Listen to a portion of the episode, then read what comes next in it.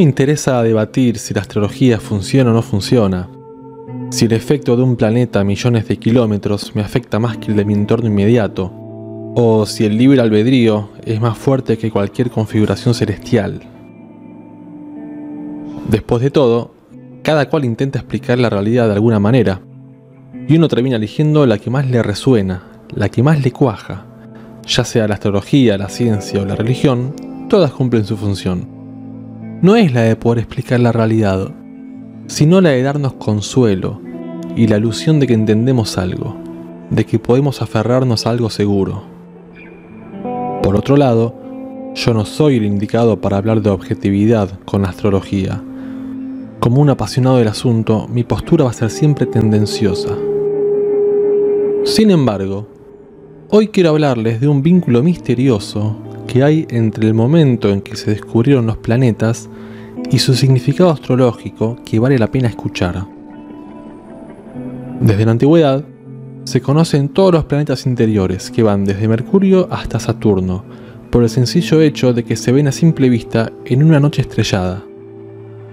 Pero en los últimos siglos se descubrieron tres planetas más que son más difíciles de ver por su distancia. Urano, Neptuno y Plutón. En astrología, a estos tres planetas se los llama transpersonales, y se los llama así porque su movimiento en el cielo es tan lento que afecta a nivel generacional más que a nivel personal. Para ponerlo en palabras más sencillas, estos planetas marcan climas de época. Ahora vean esto. A Urano se lo descubrió oficialmente en 1781. Su descubridor, y por tanto quien podía bautizarlo, no quería seguir la tradición de nombrarlo como un antiguo dios romano, ya que consideraba que estaban en una época más filosófica. De hecho, propuso nombrarlo Estrella de Jorge, en honor a Jorge III, el rey del Reino Unido en ese entonces. A pesar del interés de la comunidad científica de desprenderse de la tradición mitológica romana, terminó llamándose Urano, como el dios del cielo, por alguna misteriosa razón, las fichas terminan cayendo donde tienen que caer. Si hay cuatro o cinco características, y aunque esto resulte una simplificación un poco burda, que definen astrológicamente el significado de Urano, son innovación, futurismo, revolución, idealismo e inestabilidad. ¿En qué contexto histórico se descubre Urano? en plena revolución industrial, plena época de innovación futurista. Se descubre, además, justo antes de la Revolución Francesa con sus ideales de libertad, igualdad y fraternidad, momento bisagra en la política occidental. Se descubre, además, un nuevo elemento en la tabla periódica. Fue nombrado, o casualidad, uranio, elemento altamente inestable la ecuación es fácil. Aparece un nuevo planeta, se le pone el nombre de un dios romano y todos los atributos de aquel dios se manifiestan en la Tierra. Descubrir algo que estaba oculto es simplemente hacerlo consciente. Y, si como es arriba es abajo, aquello que se desvela en el cielo termina desvelándose también en la Tierra. Neptuno sigue el mismo camino, Oficialmente descubierto en 1846, se lo nombró como el dios romano del mar.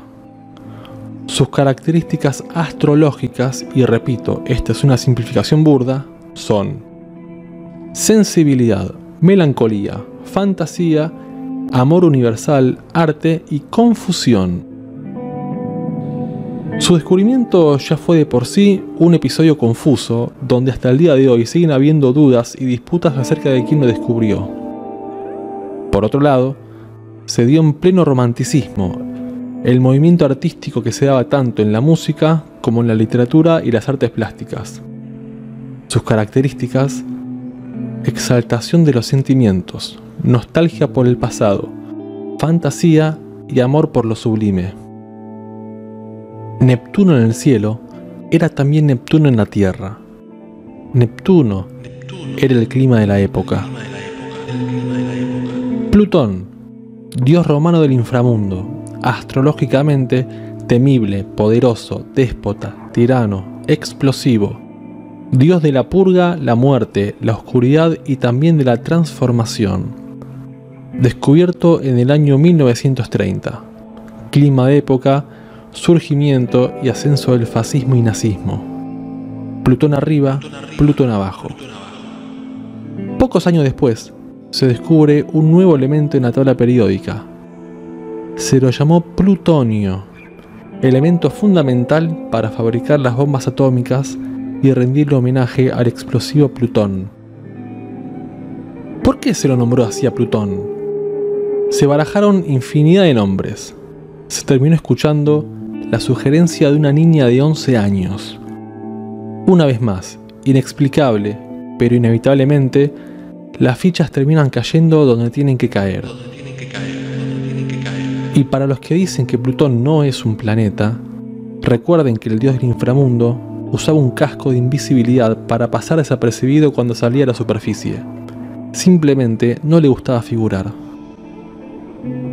¿Por qué los planetas terminan llevando los nombres que llevan? La increíble relación entre estos nombres y los acontecimientos en la Tierra desafía nuestra manera habitual de pensar las cosas linealmente.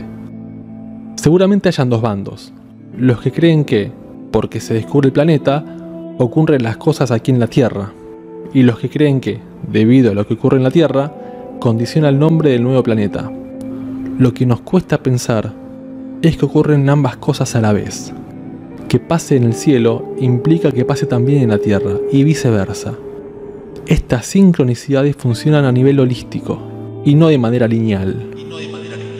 ¿Hay más planetas esperando a ser descubiertos? Y si los hay, ¿qué energía nos traerán? Bienvenidos a Hey Chabón,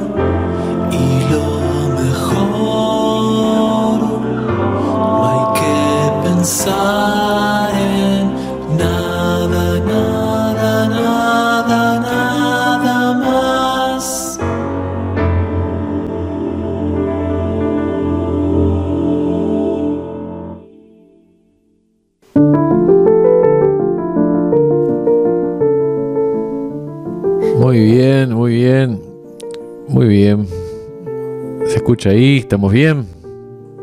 Buenas noches, gente. Gracias a todos los que se acercaron ahí a, a conectar acá con nosotros un ratito. Ahí vimos la intro. Pasadita la música del programa. Que algunos ya me preguntaron dónde la consiguen. Así que ahora nuestro buen Marcos nos dirá dónde encontramos la música del programa.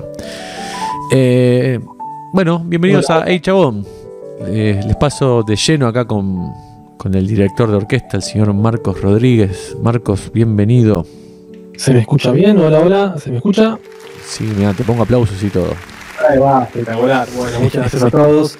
No se olviden de seguirnos en Instagram, en Facebook, en YouTube. Ahora, la próxima semana arrancamos en YouTube, en, Twitch también y próximamente en Spotify.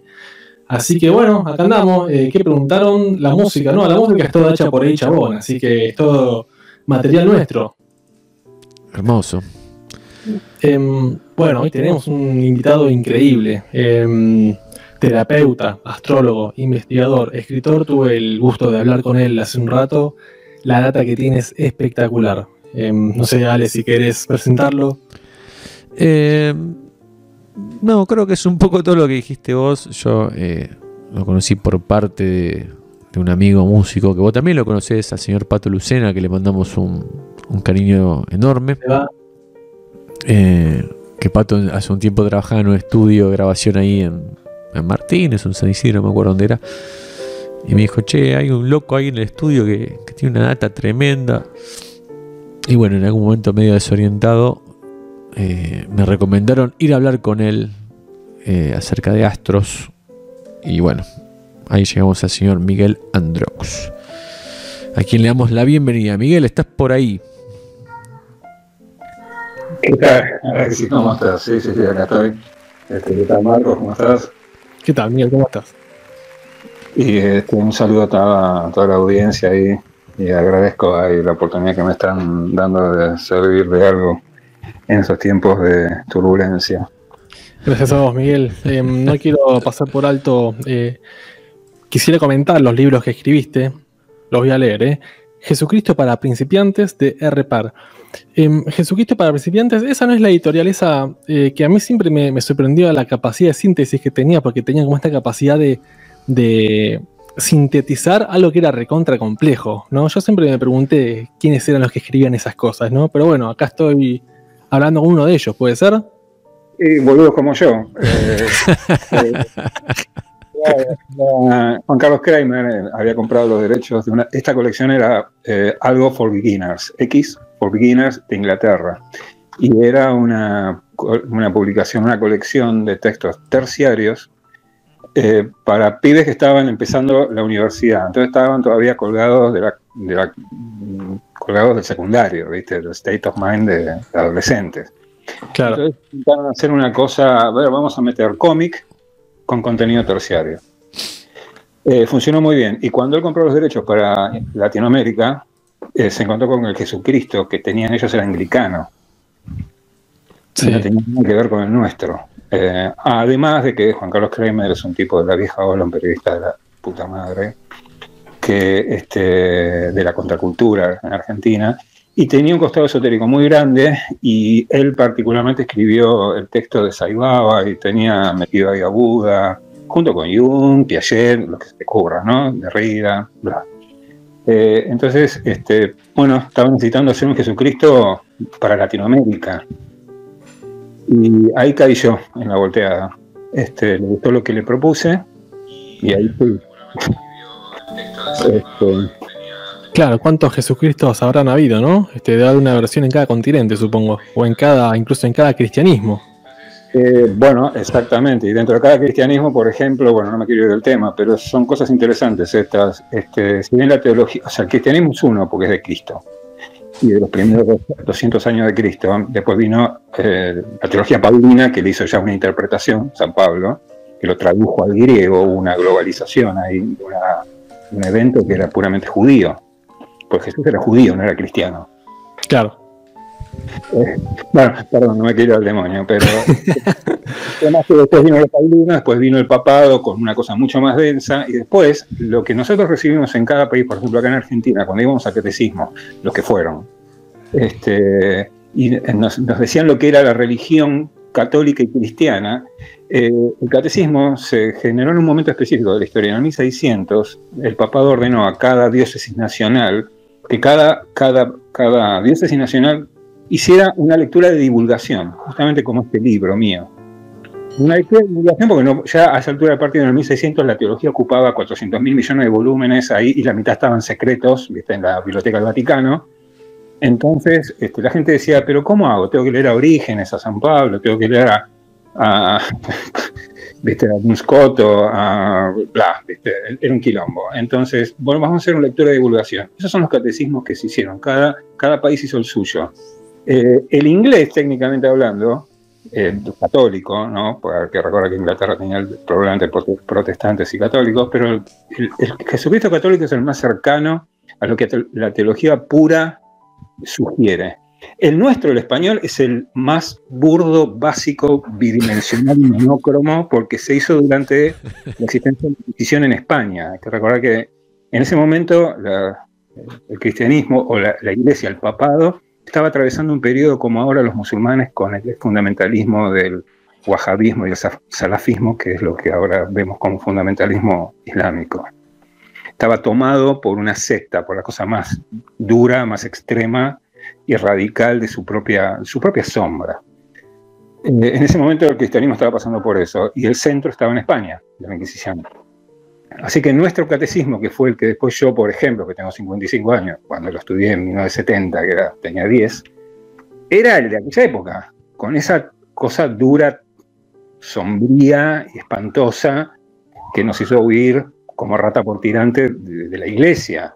Y la primera frustración, ¿no? si a mí me yo tenía una inquietud espiritual, no la iba a encontrar en ese club exclusivo donde me pedía que repitiera un texto y si no, fuera. ¿viste?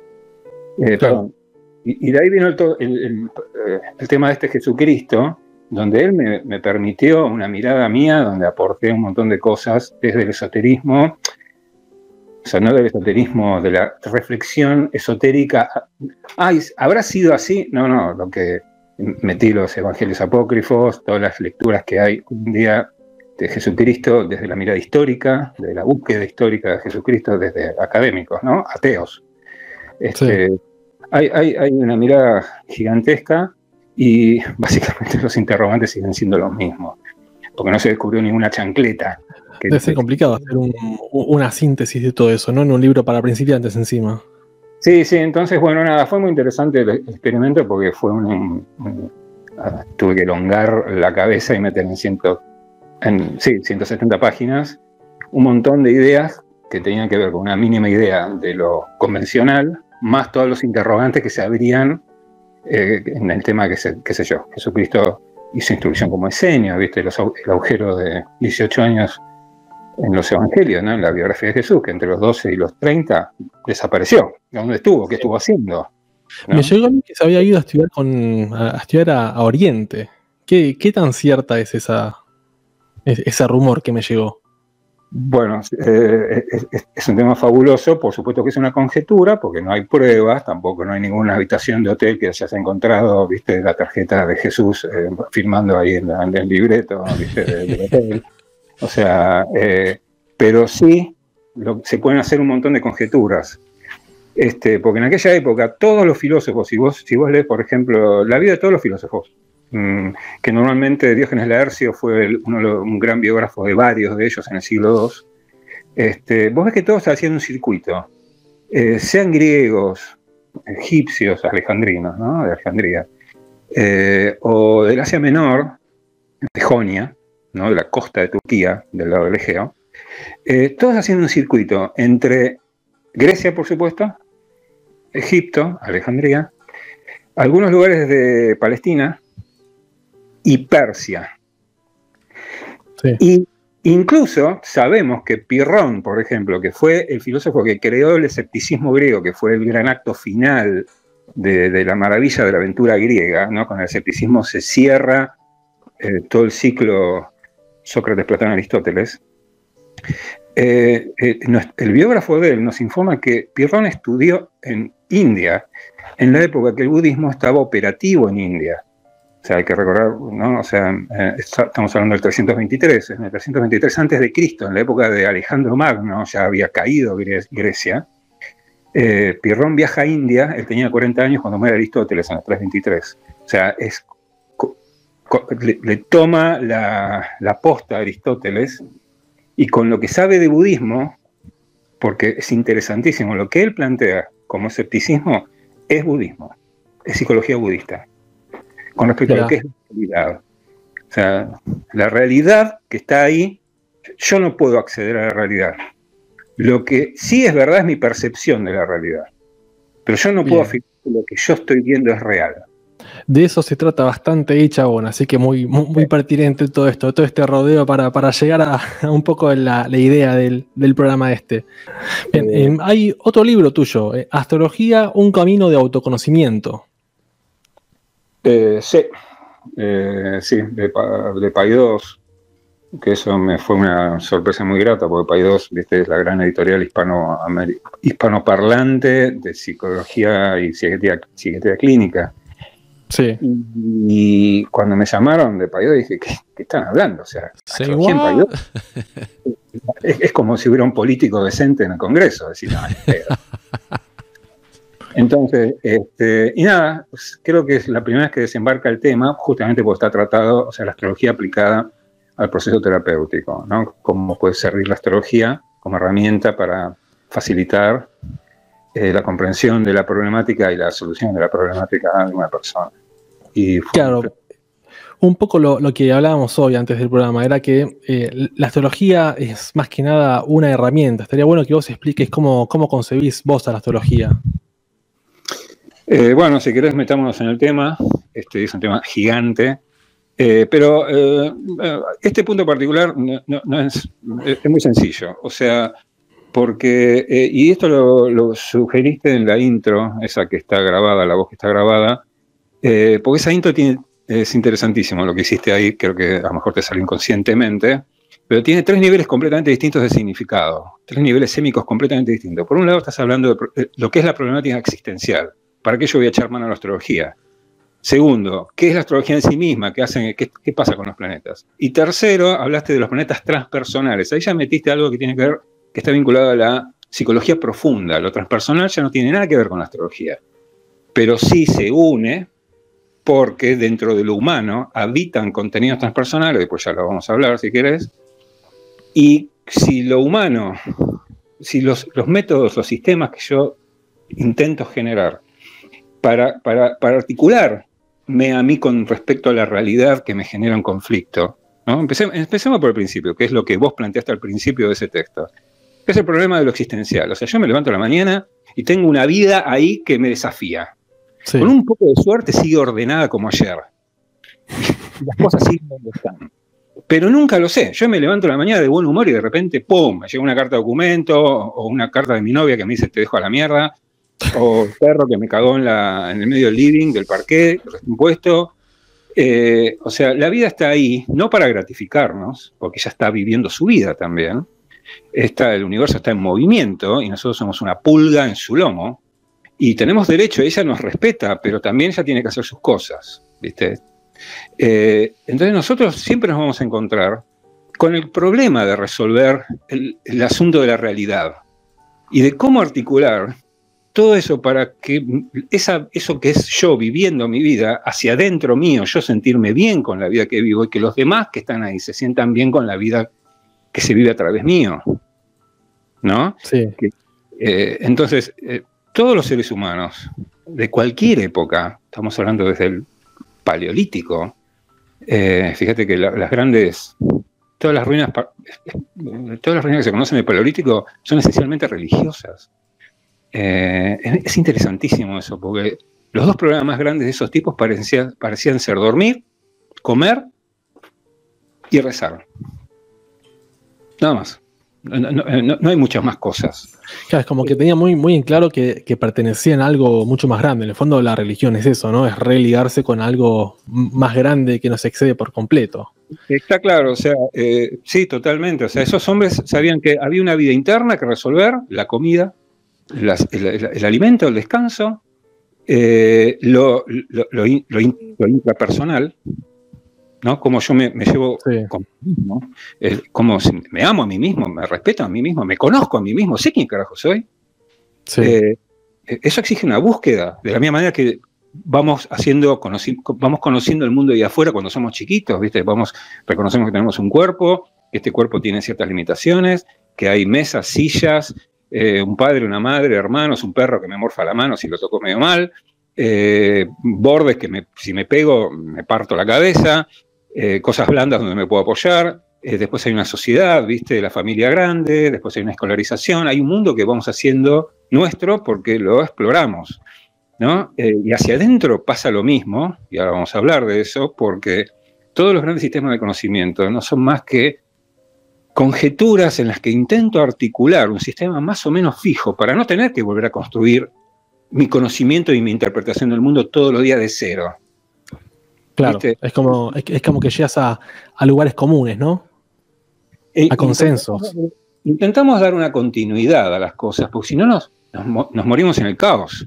Claro. O sea, viste, que, yo mañana cuando me despierto siga teniendo luz eléctrica, me, me alivia un montón. ¿viste? O sea, porque me permite eh, eh, sacarme encima ese quilombo, ¿no? Este, eh, ese tema de dar continuidad, que después vamos a ver cómo intenta el, psiquismo crear una, un yo estable y, lo más continuo posible, de modo que yo pueda saber que puedo confiar en mí, que yo puedo sostener proyectos en el tiempo, o sea, comprometerme conmigo mismo para hacer cosas, entonces también lo voy a poder hacer con los demás, entonces los demás me van a ver confiable o no, ¿no? O sea, si yo lo soy, y honro y puedo honrar eso genuinamente, sin forzarme demasiado, sin reprimirme y, deformarme demasiado.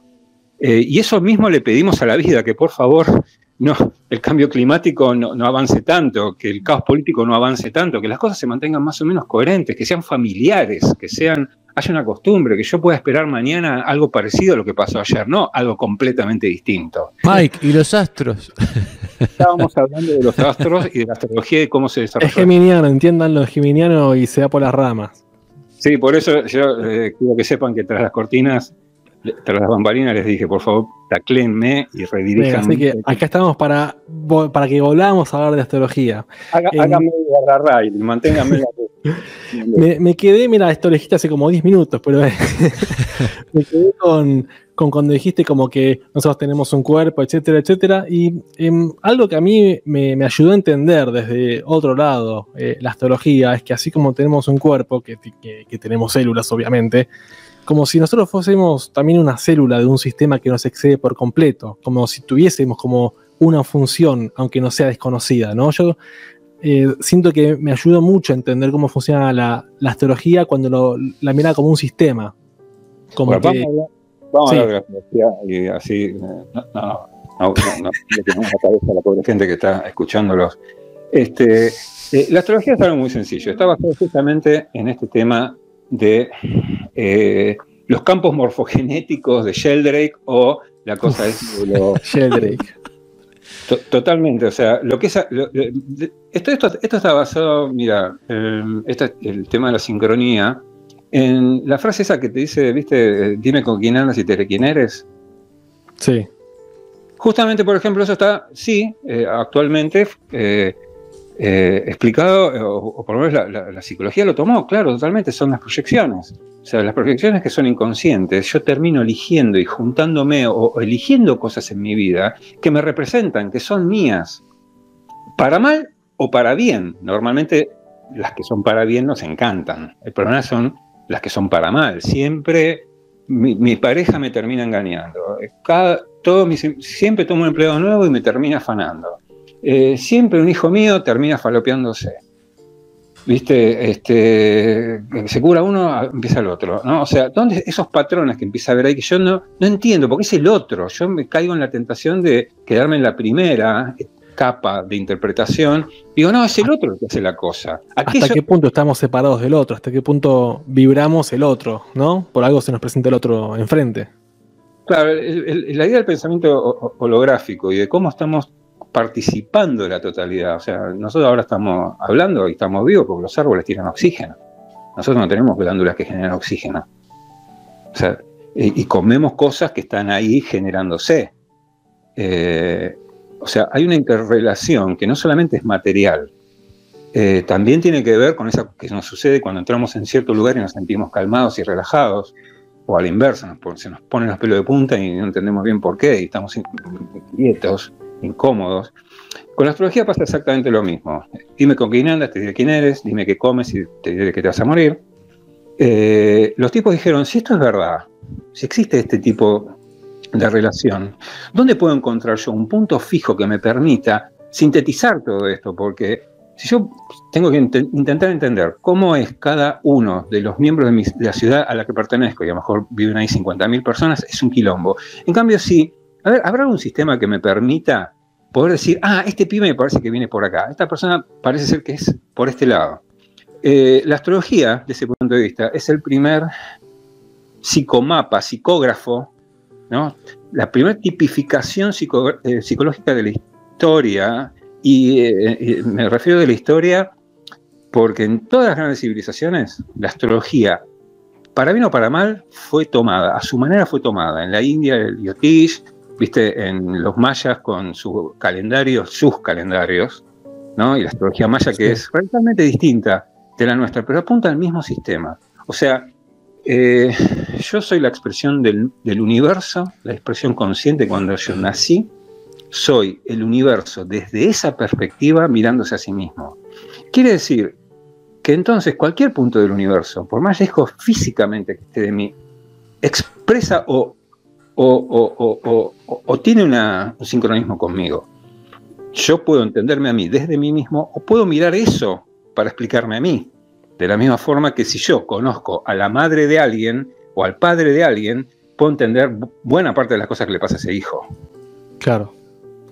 Sería una especie de, bueno, eh, como se llama el programa, ¿no? Como es arriba, es abajo, como que hay una correlación entre, entre todo esto. Adentro. Totalmente. Y en eso se basan todas las psicologías modernas. Va, de hecho, ese fue el punto que empezó a patear Freud, el partido que inició Freud. No fue el primero que trajo al consciente de Occidente, la palabra inconsciente, al verbalizarlo y nominarlo, lo hizo consciente. ¿no? Ah, existe un inconsciente hasta ese momento. Y esto hace 100 años, 110 años, 1911, 1912. De hecho, mira qué loco que eh, Freud era Tauro ascendente en Escorpio. Escorpio tiene que ver con todo el inconsciente y Tauro con, con, todo lo que es la mente consciente, ¿no? No solo eso, sino que además tenía la luna en Géminis. Vino a verbalizar lo inconsciente. Totalmente, estudiarlo, indagarlo y ponerlo al servicio de otros, ¿no? Comunicar su, búsqueda interna. Totalmente, perfecto. Acá estoy yo, acá estoy yo otro boludo geminino, charloteando conmigo, intentando hacer puente entre todos estos contenidos y la gente para que empiece a decir, ah, mira, interesante esto, o ya acá se abre una puerta que yo a lo mejor me puedo meter a indagar por mí mismo y ahondar en esto. ¿no? Eh, de ese punto de vista, y te cierro, el tema de la astrología. La astrología eh, no es simplemente, o sea, por un lado, parte de este eh, supuesto metafísico o esta hipótesis filosófica, ¿no? O sea, si, si como es arriba es abajo, si como es adentro es afuera, a ver, me voy a poner a estudiar los astros. Y ahí viene la parte racional y pragmática pura. O sea, en algún momento, eh, algún boludo astrólogo, o que le interesaba todo esto, dijo, bueno, a ver, eh, che, este, me dan una mano, todos los que tengan eh, Marte en cuadratura con Saturno se ponen en esta fila, los que tengan eh, Venus en conjunción con Júpiter se ponen en esta, y empezaron a levantar una base de datos, técnicamente hablando. Claro. llegó un momento en que dijeron, ah, mira, parece ser que todos los que tienen esta configuración planetaria tienden a hacer esto. Vamos a seguir chequeándolo. Y lo siguieron chequeando. Y te digo, a mí me pasa pues yo entré a la astrología cagándome de la risa, diciendo, esto lo voy a desbancar, esto no puede ser. Entré con todos los errores típicos. A mí me pasó lo mismo, ¿sabes qué me pasó lo mismo? Este, me mandaron cuando era chico este, a, una astróloga, yo dije, pero esta que me va a decir. Y cuando salí dije, ¿qué pasó? ¿Cómo, ¿Cómo entiende todo esto de mí, no? A ver, a ver, ¿qué pasó? A mí me pasó lo mismo. No fui a uno, fui a dos, porque dije, no, a lo mejor fue buena suerte que tuvo esta. O sea, fui riguroso. Que yo quiero es que, que- que las cosas funcionen. ¿no? Eh, ¿no? O sea, yo, por ejemplo, la, la- la computadora no sé cómo funciona. Yo la prendo y, y hablo con mi hija que está en Australia. Eh, yo no Sí. sé cómo funciona la, la computadora, perdón, pero la uso, no me importa. No la puedo explicar a la computadora, no puedo, o sea, si me pongo lo puedo explicar. Y claro, hoy en día yo ya sé que alguien sabe construir la computadora, entonces no lo veo como magia. Claro. Pero acá más o menos es un poco lo mismo. O sea, en algún momento vamos a entender cómo funciona esto y en aquel momento vamos a decir, ah, no, claro, vos tenés sol en cuadratura con tal. Obvio, viste, lo van a ver en el colegio, en primer grado. ¿Cómo, cómo crees que, que de pronto en el imaginario colectivo empezó a, a ser vista la, la- la astrología así como, como magia? Como que se le empezó a, a desestimar. Porque como todo, como todo, eh, eh, es el uso que se le da a eso, no eso mismo lo que lo transforma en algo que de repente empieza a ser ineficaz. Eh, hay un momento muy interesante con el tema de, eh, sobre todo en Occidente, cuando la iglesia, considerando que de Dios viene todo y solo de Dios, y era ese teocentrismo donde la voluntad personal estaba anulada, o sea, era Dios el que Sí. importaba. Este, cree de ut intelligam, ¿viste? Es el gran lema de San Agustín, o sea, creer es superior a la inteligencia. Sí. Así que yo no, no tengo que preocupar- preguntarme las cosas ni preocuparme qué me va a pasar mañana. Yo le rezo hoy a Dios y veré qué pasa mañana. De una manera muy naif, eh, porque veremos que eso tiene un grado de verdad, pero muy puntual, y, se- y si se ejecuta desde cierto lugar. Eh, entonces, lo que tenía que ver con, porque acá, a ver, permitidme ir a otro lugar, como es arriba es abajo, como es adentro es afuera, samsara es igual a nirvana, eh, mm, o sea, materia es igual a, a espíritu. eh, y acá el punto es lo que va a venir en el futuro, pasado y futuro, son lo mismo también. O sea, el tiempo es líquido. y acá, seguime un minuto. O sea, en este plano de manifestación, donde estamos en el plano burdo de manifestación, eh, se da al máximo la experiencia de la dualidad y la separatividad. Eh, fíjate que cuando, por ejemplo, dos personas están enamoradas, pueden estar separadas por kilómetros y se sienten juntas. O una madre, eh, si, eh, si su hijo tiene un accidente a 500 kilómetros de distancia, de repente la madre se levanta medio de la noche y dice, le pasó algo a Juancito.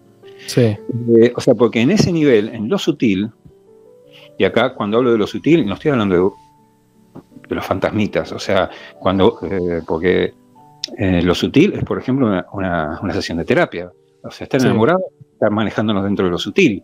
Acá estamos movilizando, estamos todos sentaditos o haciendo cosas, físicamente medianamente quietos, atendiendo a algo que está sucediendo en nuestra conciencia, usando nuestra cabeza, nuestro corazón. hasta- es pura operación interna esto, puro, puro mundo sutil. ¿no? Y tiene que ver con, con- con lo que decías de Rupert Sheldrake y con los campos morfogenéticos, ¿no? Como que en el fondo estamos más conectados de lo que nuestros sentidos pueden, pueden totalmente. analizar, ¿no? Ahora, lo que quiero ir es que en lo sutil, la- el tiempo lineal queda abolido, porque también queda abolido todo lo que dentro de lo burdo, lo burdo necesita, ¿no? Los objetos, la, la mesa esta, eh, necesita un espacio físico y una temporalidad específica en la que Sí. estar. Cuando yo voy a lo sutil, por eso el amor es eterno, ¿viste? Y hay un montón de cosas que cuando me voy a aquel plano, quienes tienen experiencias eficaces en lo sutil, que para eso sirven todas las grandes tradiciones espirituales, cuando yo encuentro experiencias eficaces en lo sutil, estoy hablando de experiencias eficaces concretas en lo sutil, o sea, verdadera revelación y, y- y- y obtención de conocimiento específico que me va a servir, no solamente en lo sutil, sino también en lo burdo, que eso es el milagro. Sí. ¿no? Pero lo hablaremos yo porque es gigante ese tema. Eh, yo desde ese punto de vista también, allá arriba el espacio y el tiempo son líquidos. Entonces, por supuesto, puedo ir, por ejemplo, hacia atrás y hacia adelante. Hacia atrás es, técnicamente fácil ir. Por ejemplo, los que hacen lectura de registros akáshicos son personas que naturalmente, frente a lo sutil, tienden a conectar con el devenir de la persona que llega hasta este punto. ¿Sabes cómo pienso yo un poquito todo esto para, para traerlo a, a- a un ejemplo más, más práctico y de la, de la cultura popular, ¿no? Como si, si nosotros eh, viésemos siempre manifestaciones acá en la Tierra, ¿no? Pero como que un astrólogo ve más, em, lo ve más estructuralmente. ¿A qué me refiero con esto? Es como si el astrólogo fuese un arquitecto. Si yo voy ahora a un baldío y digo, ahí no hay nada, y viene un arquitecto y te dice, sí, hay un edificio solamente que todavía no existe, pero va a estar, ¿no? Siento que es un poquito así como funciona el astrólogo. Es como que eh, capta lo que decís vos como algo más sutil, lo que va a estar, lo que va a tener que manifestarse en un momento. Eh, sí, pero esto es también como el psicólogo, ¿no? La persona entrenada en leer el subtexto de una persona puede percibir, este, este pibe, eh, este es un psicótico, o, este tiene tendencia esquizoide. Y a lo mejor... Es cuestión de tiempo, ¿no? ¿Cómo? Termina siendo cuestión de tiempo hasta que se manifiesta eso. Como todo, es práctica.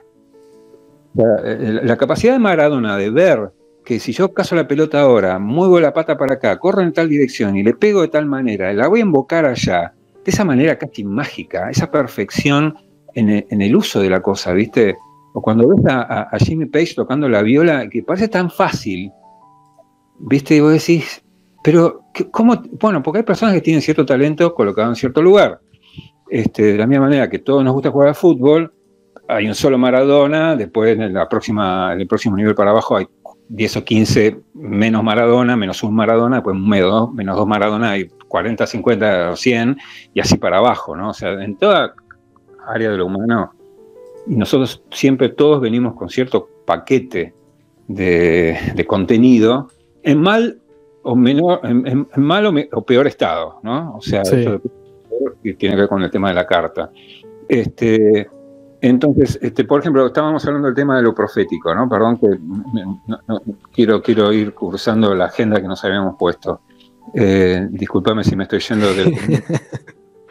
el tema de la profecía tiene que ver con la capacidad de ir para adelante. Y sí que eh, la astrología permite ver, si sigo viendo qué pasa para adelante, eh, puedo llegar a, a, pegarle con bastante detalle. Por ejemplo, hay astrólogos financieros que van a, aparte a un porcentaje de las inversiones que, invitan a hacer, y están llenas yo, por ejemplo, me acuerdo cuando estaba en, en, enero, yo me iba a ir a Atacama un, mes a, hacer un retiro. Y dije, estaba mirando, no, a ver ¿qué, cómo viene este año. Y de repente me encontré con la conjunción que hubo, que empezó en marzo, de Saturno, Júpiter, Plutón y Marte en el último decanato de Capricornio. Y me quedé mirando y dije, uy, ¿cuándo va a pasar esto? Más o menos. Porque acá, esto técnicamente debería ser un quilombo. Y a nivel mundial. O sea, esto acaba pasando grande.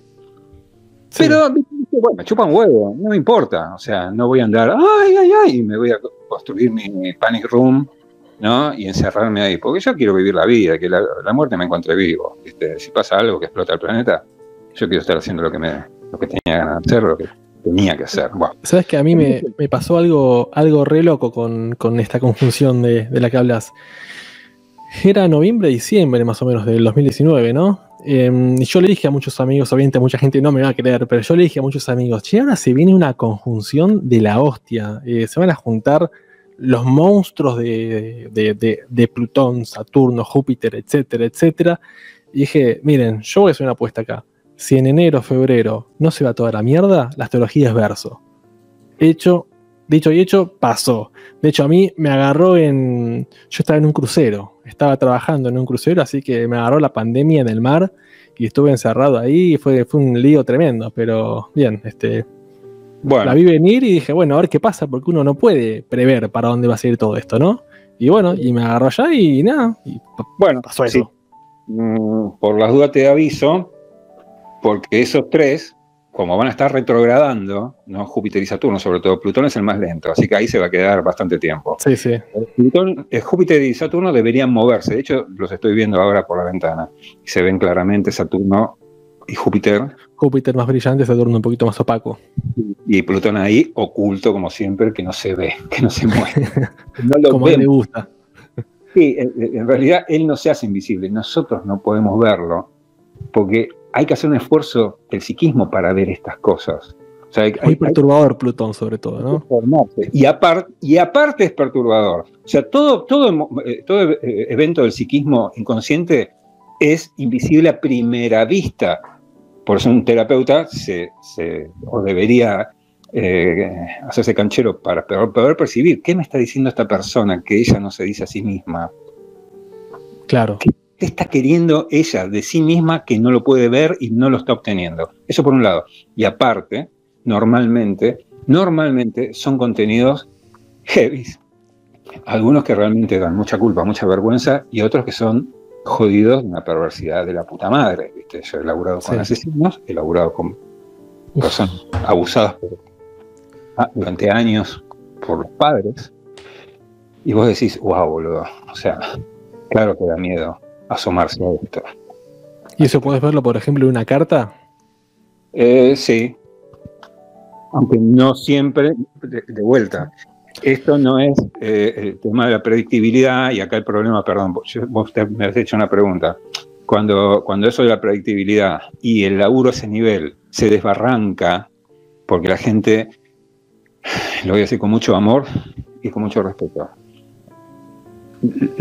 la gente es cobarde en general, somos cobardes, queremos estar en la comodidad, queremos asegurarnos de todo y no está mal querer asegurarse de todo, a ver, convengámoslo.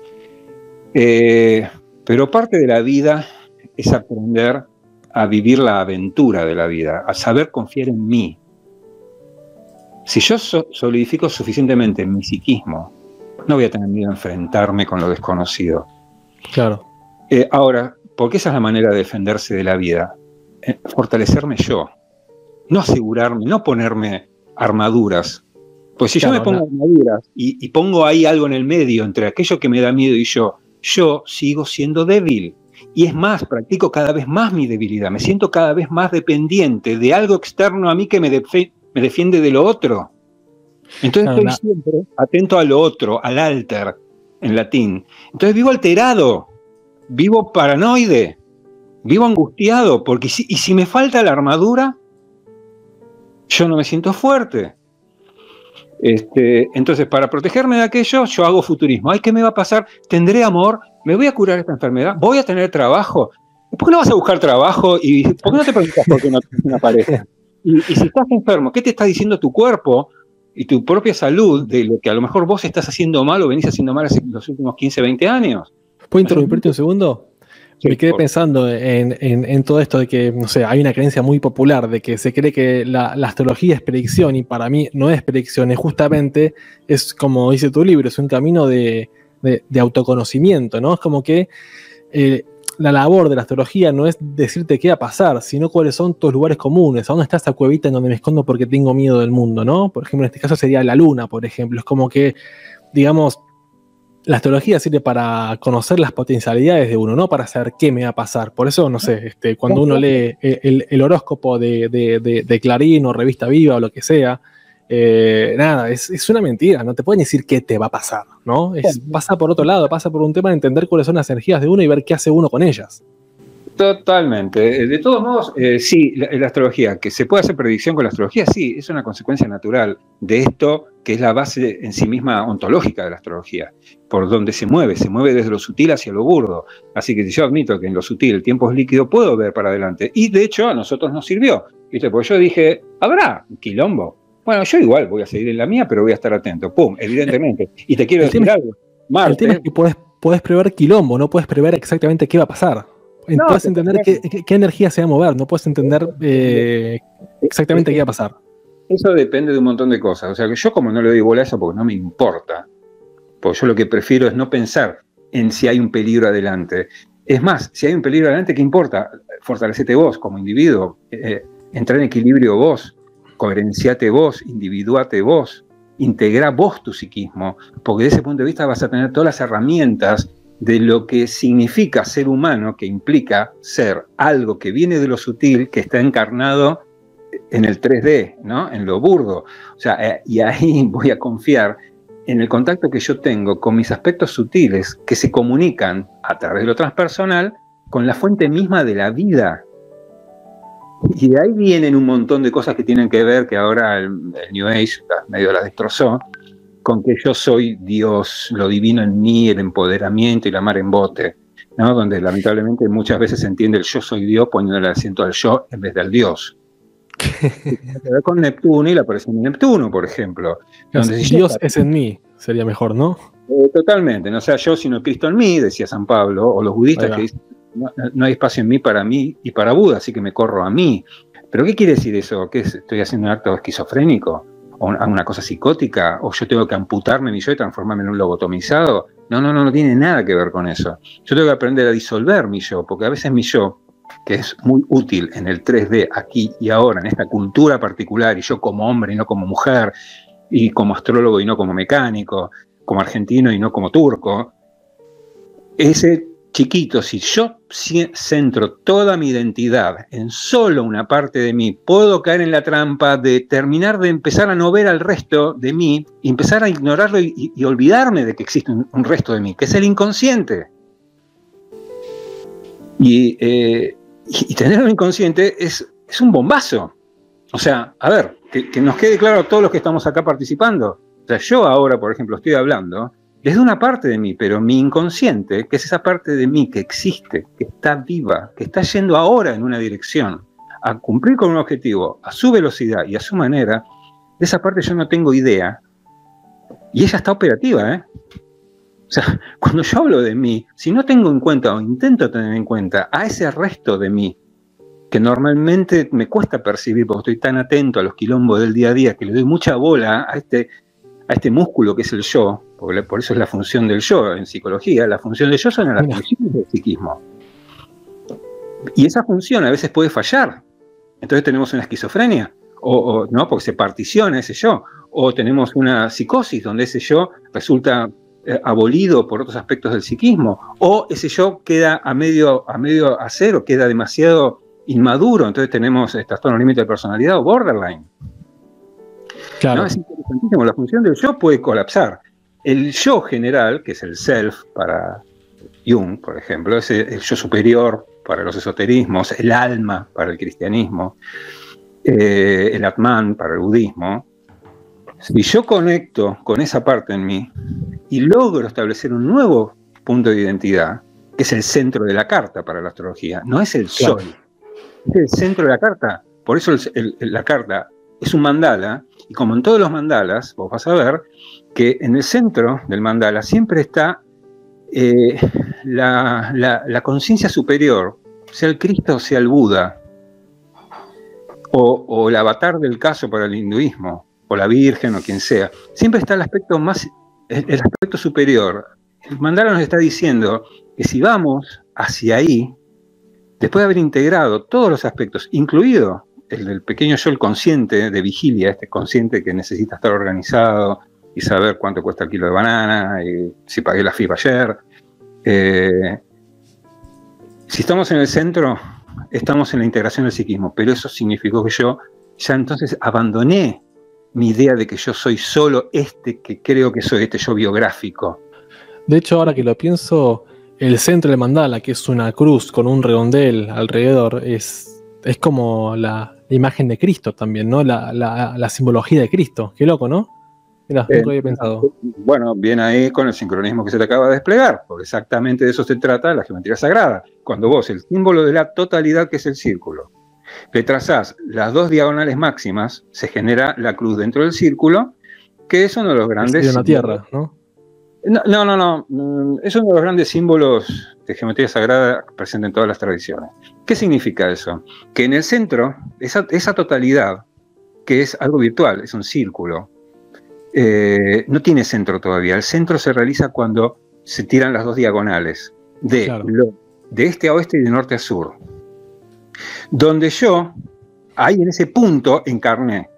En ese punto se tiene que desplegar conciencia. Por yo por ahora encarné y estoy atravesado por lo horizontal, que es lo, el horizonte, literalmente mis circunstancias de la vida, ¿no? Yo estoy acá, miro por la ventana, estoy en la ciudad de Buenos Aires, en Argentina, soy un hombre que vengo de tal familia, de tal clase social, con tal formación, con tal propósito, no estoy yendo por ahí en lo horizontal, en el 3D, ¿no? En lo actual, en lo cotidiano, y atravesado también por el eje de lo horizontal, que es lo inmanente y lo trascendente.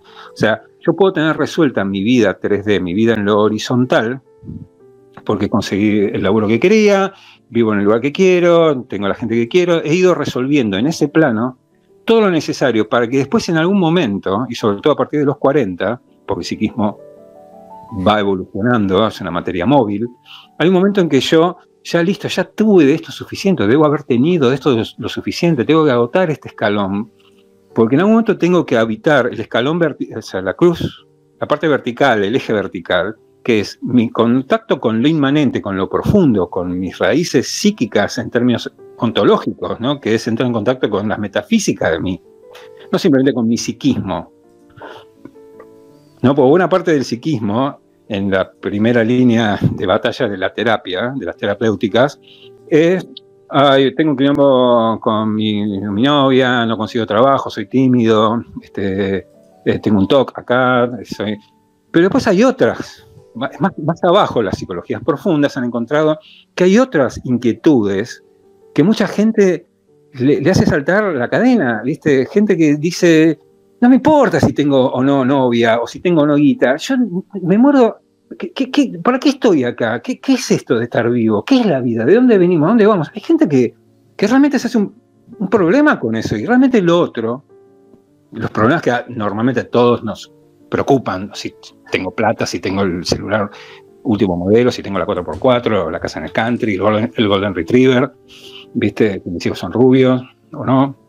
Eh, esa gente dice, no, no, yo quiero, necesito otra cosa, ¿no? Que es la gente que históricamente ha ido a esos lugares donde lo físico está llevado a lo mínimo, ¿no? O que yo digo, no, dame, dame cualquier vestido, dame la toga esta, el hábito este. ¿Y dónde duermo? Ah, dame cualquier catre acá con el resto. ¿Y dónde claro, como... tengo que comer? Voy al templo, voy a ese lugar donde me retiro de lo cotidiano, porque ahí son varias personas que necesitan, que, que, que están movidos por esto de lo transpersonal que está en ese, en ese territorio, perdón, estamos haciendo un salpicado heavy porque...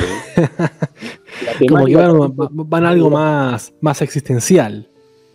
Eh, mm, sí, eh, por supuesto, mm, lo existencial es tanto inmanente como trascendente. O sea, hay mucho que investigar, sobre todo en nuestra cultura, porque nuestra cultura ha retrogradado con respecto al eje vertical, por eso hay una, distorsión ahora muy grande y un desequilibrio muy grande. Hemos hecho tan grande y tan habitado el eje horizontal y tan chiquito el eje vertical que esto en cualquier momento ahora va a pegar un, bandazo la, especie humana porque el, colectivo humano es como que está siendo torsionado y va a hacer clac, ¿viste? Y se va a acomodar. Eh, porque lo inmanente, que es el conocimiento innato de mí, y lo trascendente, que es mi participación en aquello, ¿no? Eh, porque yo me siento parte, hay momentos en que me empiezo a sentir parte, sobre todo estas personas que tienen la inquietud puesta en aquello, en lo que yo participo, por ende, directamente estoy haciendo cargo de mí. Por eso un budista, por ejemplo, dice, si yo no tengo trabajo, voy a buscar, voy a intentar que otros tengan trabajo. Porque yo lo que voy a propiciar, me voy a conectar con el que alguien tenga trabajo. Porque si yo me conecto con eso, tarde o temprano mi energía va a estar puesta en esa positividad constructiva que va a hacer que tarde o temprano pegue la vuelta a eso y tal vez me llegue a mí. Claro. Eh, de todas la alternativa de quedarme en mí diciendo, no, no tengo trabajo, ay, pobrecito de mí, que yo.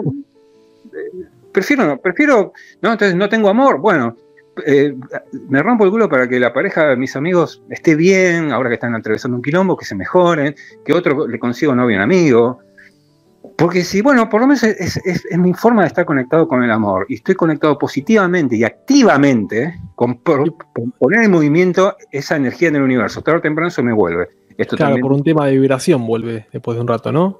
Eh, sí, de, de, resonancia. De, simpatía y de resonancia, exactamente, porque estamos en un campo donde lo que haces en aquella punta es el efecto mariposa. Tarde o temprano pega una vuelta y andás a ver dónde resuena, ¿viste? O sea, yo estoy hablando acá y si tiro un 440, eh, mi guitarra va a resonar, el La central, el La va a resonar.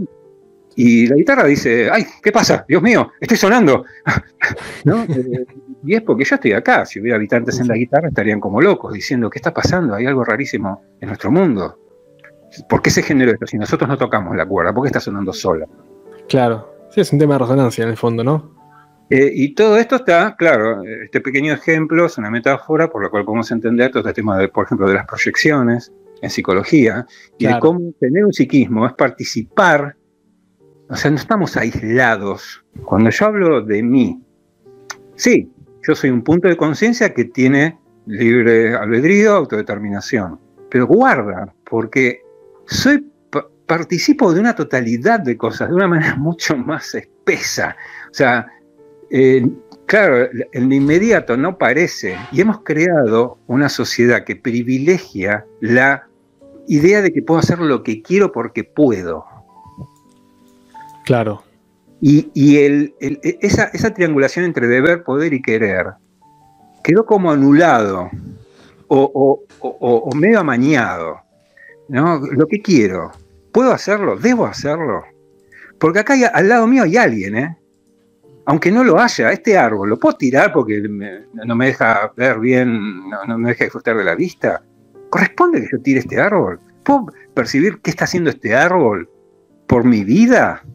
Claro, no, no, nos detenemos a hacer eso. Este, puede ser que haya a lo mejor un amigo nuestro que tiene una gran percepción a ese nivel, o sea, y sea el loquito del grupo, o de repente le dimos un poco de bola, ¿no? Y el chabón va a decir, no, no, este, este árbol no lo cortes, eh, aquel sí puedes cortarlo porque aquel está, está listo, está tranquilo, no le pasa nada, ¿no? Es como, ¿a, qué, mata, a qué vaca mato para comer? ¿no? ¿Y cómo la voy a matar esa vaca? ¿Por qué razón la voy a matar? No, no sé si se acuerdan la, primera escena del último de los mohicanos, cuando ellos cazan al ciervo y hacen la escena de agradecerle al ciervo por entregarse para darles comida, que después la copia Cameron en Avatar. ¿no? Este, esa, esa escena del último de los mohicanos, Fenimore Cooper estaba vivo en 1880, cuando todavía estaban operativas las viejas tribus americanas, los sobrevivientes. Y él tuvo contacto inmediato con cómo ellos iban a matar una, un búfalo para morfárselo, o un venado. Y era tal cual como él lo, cuenta. No es, no es un cuentito de Hollywood eso. Eso es, un poco de antropología y te enterás. Miguel, eh, hay un par de preguntas acá en el chat. Perdón que interrumpa, pero pregunta Gema de Angelina. Hola, quería saber cómo llegó Miguel a la astrología. Si puedes hacer una, breve introducción a eso, a cómo fue que, entraste en el mundo este. Muy bien, nos estaba volviendo a un punto que dejamos súper atrás. Este, donde estábamos hablando de cómo, por ejemplo, tanto vos como yo entramos a la astrología cagándonos de risa diciendo, no, esto no puede. Este, y bueno, sí, este, yo entré particularmente a la astrología criticando la astrología o buscando, a ver, si esto es verdad, yo me tengo que convencer en mis términos, o sea, pasarlo por el tamiz de la razón y de la de la eh, de la concreción de las cosas, ¿no? Totalmente, a mí me pasó lo mismo. El empirismo. Bueno, entonces eh, fui a un astrólogo, dije, pará, boludo, salí, de hecho, una moño, ¿viste? Bueno, entonces dije, no, vamos a hacer una, segunda consulta. Vamos a corroborar que estoy equivocado. Este. Claro, entonces, nada, no solamente me, dejó dado vuelta tres veces, pues me dijo otras cosas, porque cada astrólogo, cada, como cada médico, ve, porque funciona su óptica y cómo él ha mejorado su mirada, o sea, mi trabajo como astrólogo es mi trabajo en mi devolución. Normalmente pego en un montón de cosas centrales, pero de repente esa misma persona va a otro astrólogo y a lo mejor ese otro astrólogo que vibra cierta cosa le brinda otra información. Bueno, quiero responderle la pregunta a la, pobre oyente, si no va a empezar a putear. Eh, em, entonces eh, dije, no, pará, vamos a encontrarnos con... A ver, ¿qué, es esto de la astrología? Pará, me acaban de hacer dos cartas y me acaban de describir eh, y no solamente lo, que soy, sino de dónde vengo, y me sugirieron cosas para resolver que me resuenan muchísimo. Eh, entonces me puse a investigar todo este tema de la astrología, y, a tal punto que empecé a corroborar con mis amigos. Dije, no, para ver. Entonces, eh, mi hermana, ¿viste? mi vieja, yo, mi hija, mi, mi ex mujer, con gracias a Dios tengo un muy buen vínculo, ¿no? Y entonces con mis amigos, porque ya los conocía, entonces no tenía problema, no tenía ni que preguntarles, ¿viste? Dije, no puede ser, para, esto, esto a lo mejor fue, fue una coincidencia, que los dos a mí me pegaron y solo a mí. Eh, eh, y empecé a encontrarme con esto y hoy en día, que hace ya 15 años, no sé, que laburo en lo terapéutico, porque ya de vuelta, no me interesa lo astrológico, porque veo que hay mucha gente que viene a hacer turismo astrológico, como los que hacen turismo psicotrópico. ¿Viste? Este, no, no, no van, no se dan cuenta de lo que están haciendo y las posibilidades reales. Entonces yo ya fui directamente a lo terapéutico. Y cada vez que alguien viene y me dice, ah, que me quiere hacer la carta, sí, sí, pero acá venís a laburar tu carta. No a que comer pochoclo y te pasen una película que digas, qué loco, el astrólogo. Eh, sorry, esto no lo quiero y no, me importa. No, Yo, conmigo no, hay otros astrólogos. Eh, pero me refiero, para responder la pregunta, empecé a trabajar entonces con, mis amigos, empecé a laburar y, estudiar y me, empecé a comprar libros y llegó un momento que me daba cuenta que empecé a, entrarle a la cosa. Es como la primera vez que agarré una guitarra y me puse a tocar. Claro. Y empecé a salir solito, tenía talento para eso, ¿no? O sea, es que eh, si te interesa, vas solo. Es así, es fácil. Pasa con la guitarra, pasa con la astrología, pasa con, lo que sea. Sí, pero uno tiene que ir buscando, ¿viste? O sea, yo puedo tener interés en la, música, pero intenté tomar, tocar una flauta y no me gusta un carajo. Los instrumentos de viento no me sirven. Yo, lo mío son los deditos sobre la cosa y poder pulsar con la mano derecha y darle a la cuerda, ¿no? El piano tampoco, ¿no? Eh, entonces bajo, la guitarra, va perfecto. Es lo mismo con la astrología, ¿viste? O sea, la astrología es un método fabuloso fabuloso, fabuloso, porque todavía yo hoy en día me sorprendo, me sigo sorprendiendo como la primera vez. Digo, no puede ser que esto funcione. Le digo a la persona, que viene alguien y me dice, no, porque estoy teniendo así, qué sé yo, porque mi pareja. Che, ¿y vos con tu viejo qué onda? Ah, no, Saturno, siempre Saturno. Eh, sí, bueno, es en ese caso. no, porque todas mis parejas, pum, Plutón en 7. Ah, no, ah, agarrate, ponete el cinturón, porque en la pareja acá vos tenés el gran proceso de transformación, de vida y muerte permanente, intensidad, de ir al fondo de las cuestiones, resolver asuntos tuyos, proyectar asuntos tuyos. Una pregunta, Mike, esto para, para hacerlo un poco más al alcance de, cualquier oyente que de pronto no sepa mucho de astrología, pero yo creo que si hay un punto en donde tiene que empezarse a, a entender un poquito esto para el que esté interesado, es en el sol, la luna y el ascendente, ¿no? Es, es como el, el, ABC para poder empezar a hablar un poquito de esto, porque uno no puede incorporar los transpersonales, Mercurio, y, no sé, todos, todos los planetas. Eh, hay que ir de a poco. Así que si pudieses describir de una manera muy sintética ¿qué serían el Sol, Luna y Ascendente? ¿Qué dirías? El Sol y la Luna es como la raíz y la copa de un árbol. Eh, la raíz es de donde sale el árbol, que al principio es una, hojita, un bulbito, que empieza a tirar una, una, florcita, eh, empieza a crecer, empieza a ir para arriba, eh, el sol, desde ese punto de vista, es lo que florece, es un efecto. De la misma manera que el sol, por ejemplo, cuando nace en el horizonte, ¿no? Cuando amanece es una cosita chiquita, anaranjadita, te cagas de frío todavía, a medida que va elevándose, encumbrándose hasta llegar al cenit, donde da, os debería dar su máxima luz y su máximo calor, inunda y cambia, transforma el mundo, su presencia. Ahora, lo que está bajo la vida, de hecho. Exacto, lo que está bajo la superficie, las raíces, no resultan tocadas por eso siguen estando siempre en el lugar que están, en la sombra, en la oscuridad, aportando. siguen siendo importantes, siguen siendo importantes, pero uno, no, tiene que quedarse ahí. No, no, no, no, totalmente, hay que integrar. Sí, sí. Entonces, el punto acá es, eh, cuando nacemos normalmente somos pura luna.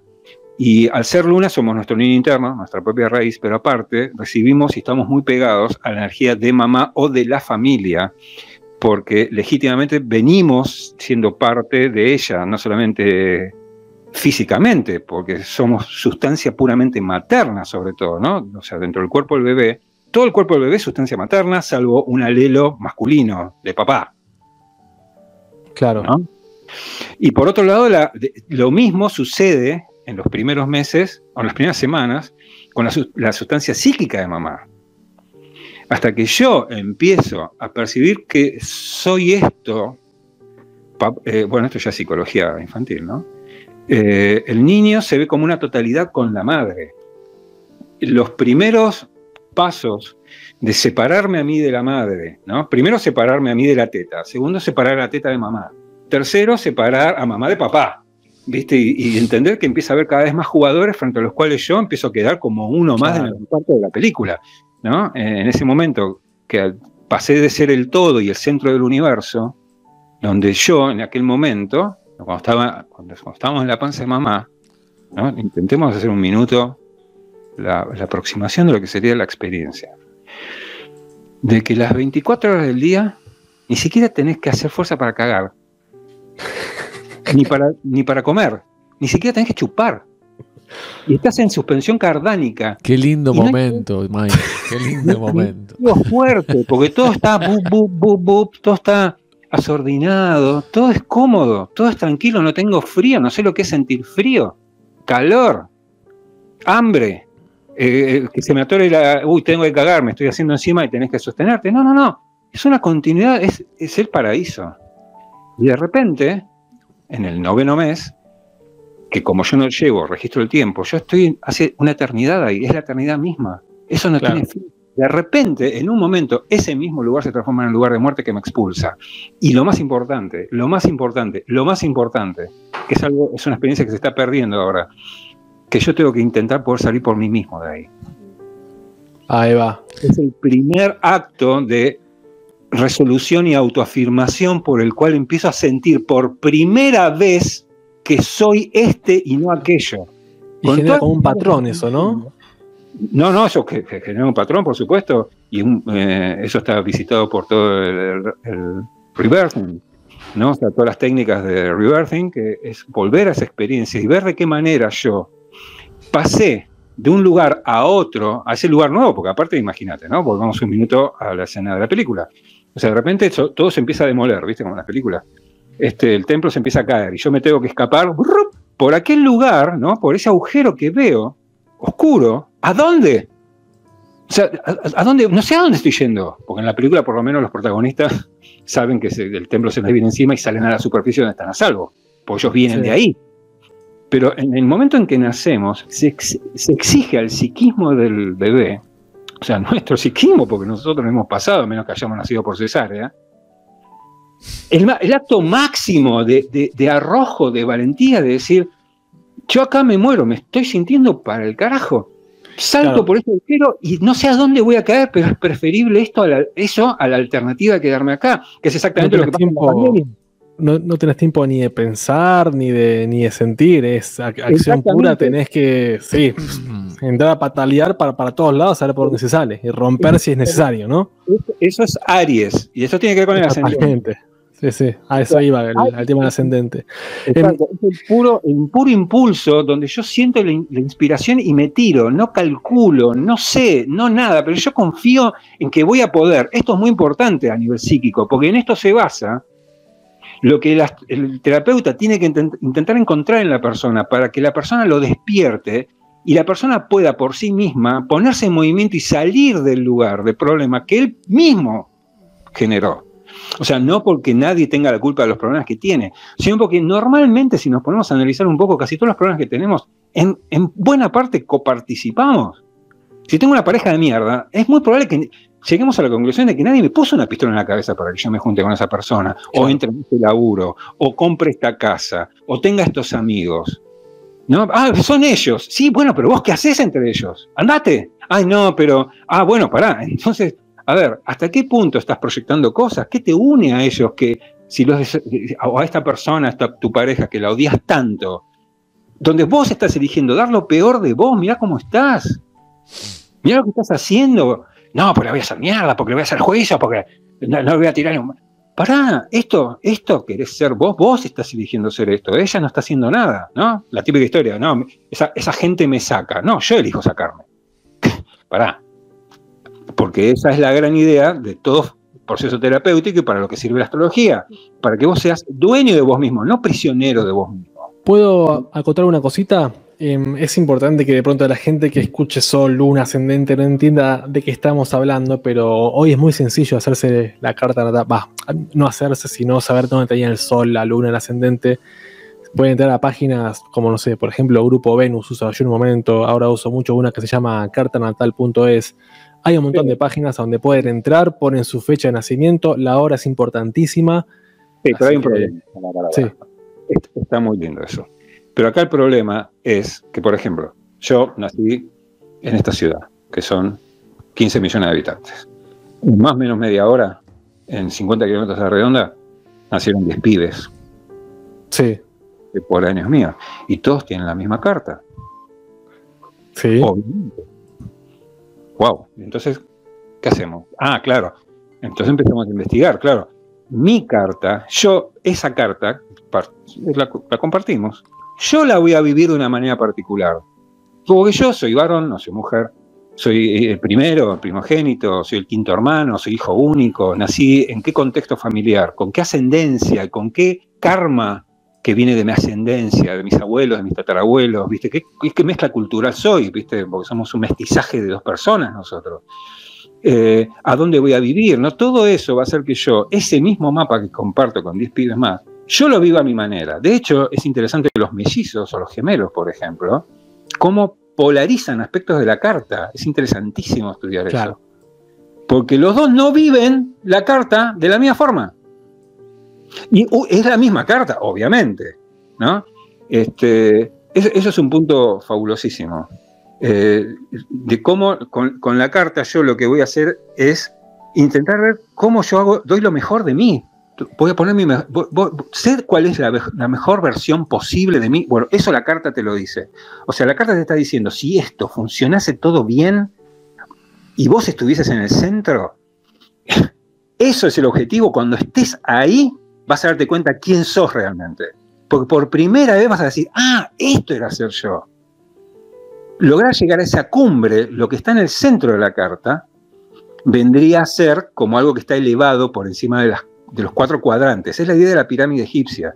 Sobre esa base cuadrangular, esos cuatro, los cuatro elementos, los cuatro cuadrantes, se eleva, si yo me sostengo bien ahí, se eleva hacia arriba un quinto, un quinto elemento y se genera la, Ah, la mira. Símbolo de la, del proceso humano de crecimiento hacia lo superior. O sea, a ver, porque yo me puedo quedar en esos cuatro y hago simplemente un potrero. Sí. Ahora, si construyo con mi esfuerzo sobre esas cuatro esquinas, voy hacia arriba, me elevo en ese punto permanente que es el- la punta de la pirámide que aspira a lo superior. Y esto no es una boludez, no es un, un decir.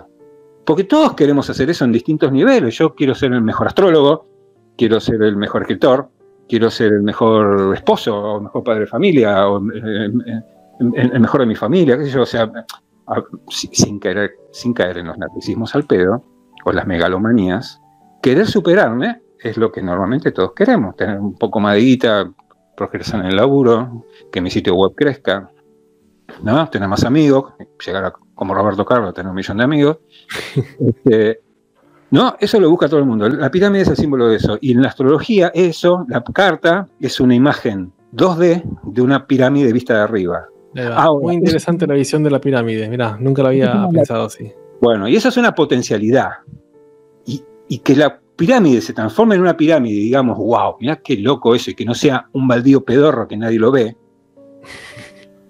depende de nosotros, de nuestro esfuerzo personal y nuestra elección. ¿Hacia dónde voy yo a poner mi esfuerzo?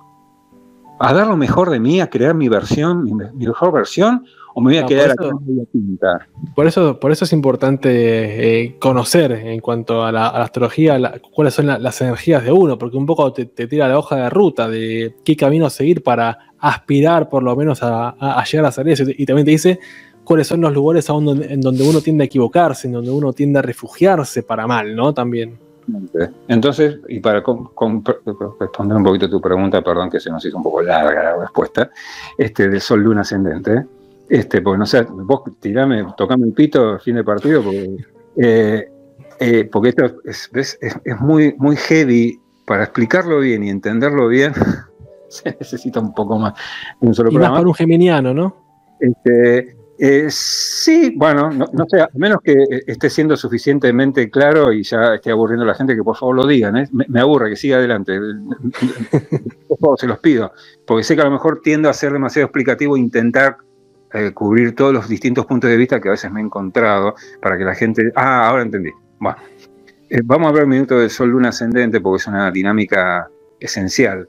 O sea, yo salgo de la, de la luna, por eso habíamos hablado todo el tema del nacimiento, qué sé yo, vengo siendo madre, mucho de mi madre, entonces el complejo paterno-materno va a aparecer en mí de una manera específica y yo para salir en ese segundo parto, que es la muerte arquetípica de los padres, que se ejecutaba como un acto en las viejas tradiciones, eh, no como Jock Lender, ¿no? Matar a papá y mamá, meterlos en, el baúl del auto. Me refiero a otra, a otra cosa, que era realmente poder escindirme y poder ser, para ser un individuo, para ser un adulto, yo tengo que dejar de ser hijo. En realidad eh, no es la muerte arquetípica de los padres, sino la muerte arquetípica del hijo mío, donde yo ahora voy a hacerme cargo de mi propio niño interno, eh, porque ahora yo soy el adulto. Eh, ese proceso es la solarización. Y desde ese punto de vista es el sol el que guía el proceso de elevación, pero no es el centro de la carta. El centro de la carta es crear un punto de identidad donde todos esos distintos aspectos estén en el justo equilibrio. Entonces, por supuesto que ahí aparece, por ejemplo, lo que sugiere el ascendente, la, el ascendente es como la proa del barco, es el mascarón de proa, ¿no? fíjate que es interesante porque entre la casa 1 y la 12, porque el, ascendente es, eh, es, la cúspide de la casa 1. Sí. La casa 1 es mi cara, la casa 12 es mi nuca. Pero fíjate que la metáfora es interesante porque yo no puedo ver mi cara por mí mismo, ni mi nuca por mí mismo. Yo para ver mi cara y mi nuca necesito un, espejo, o alguien que me la describa. Ah, que, encima que, encima del espejo te da vuelta la imagen, ¿no?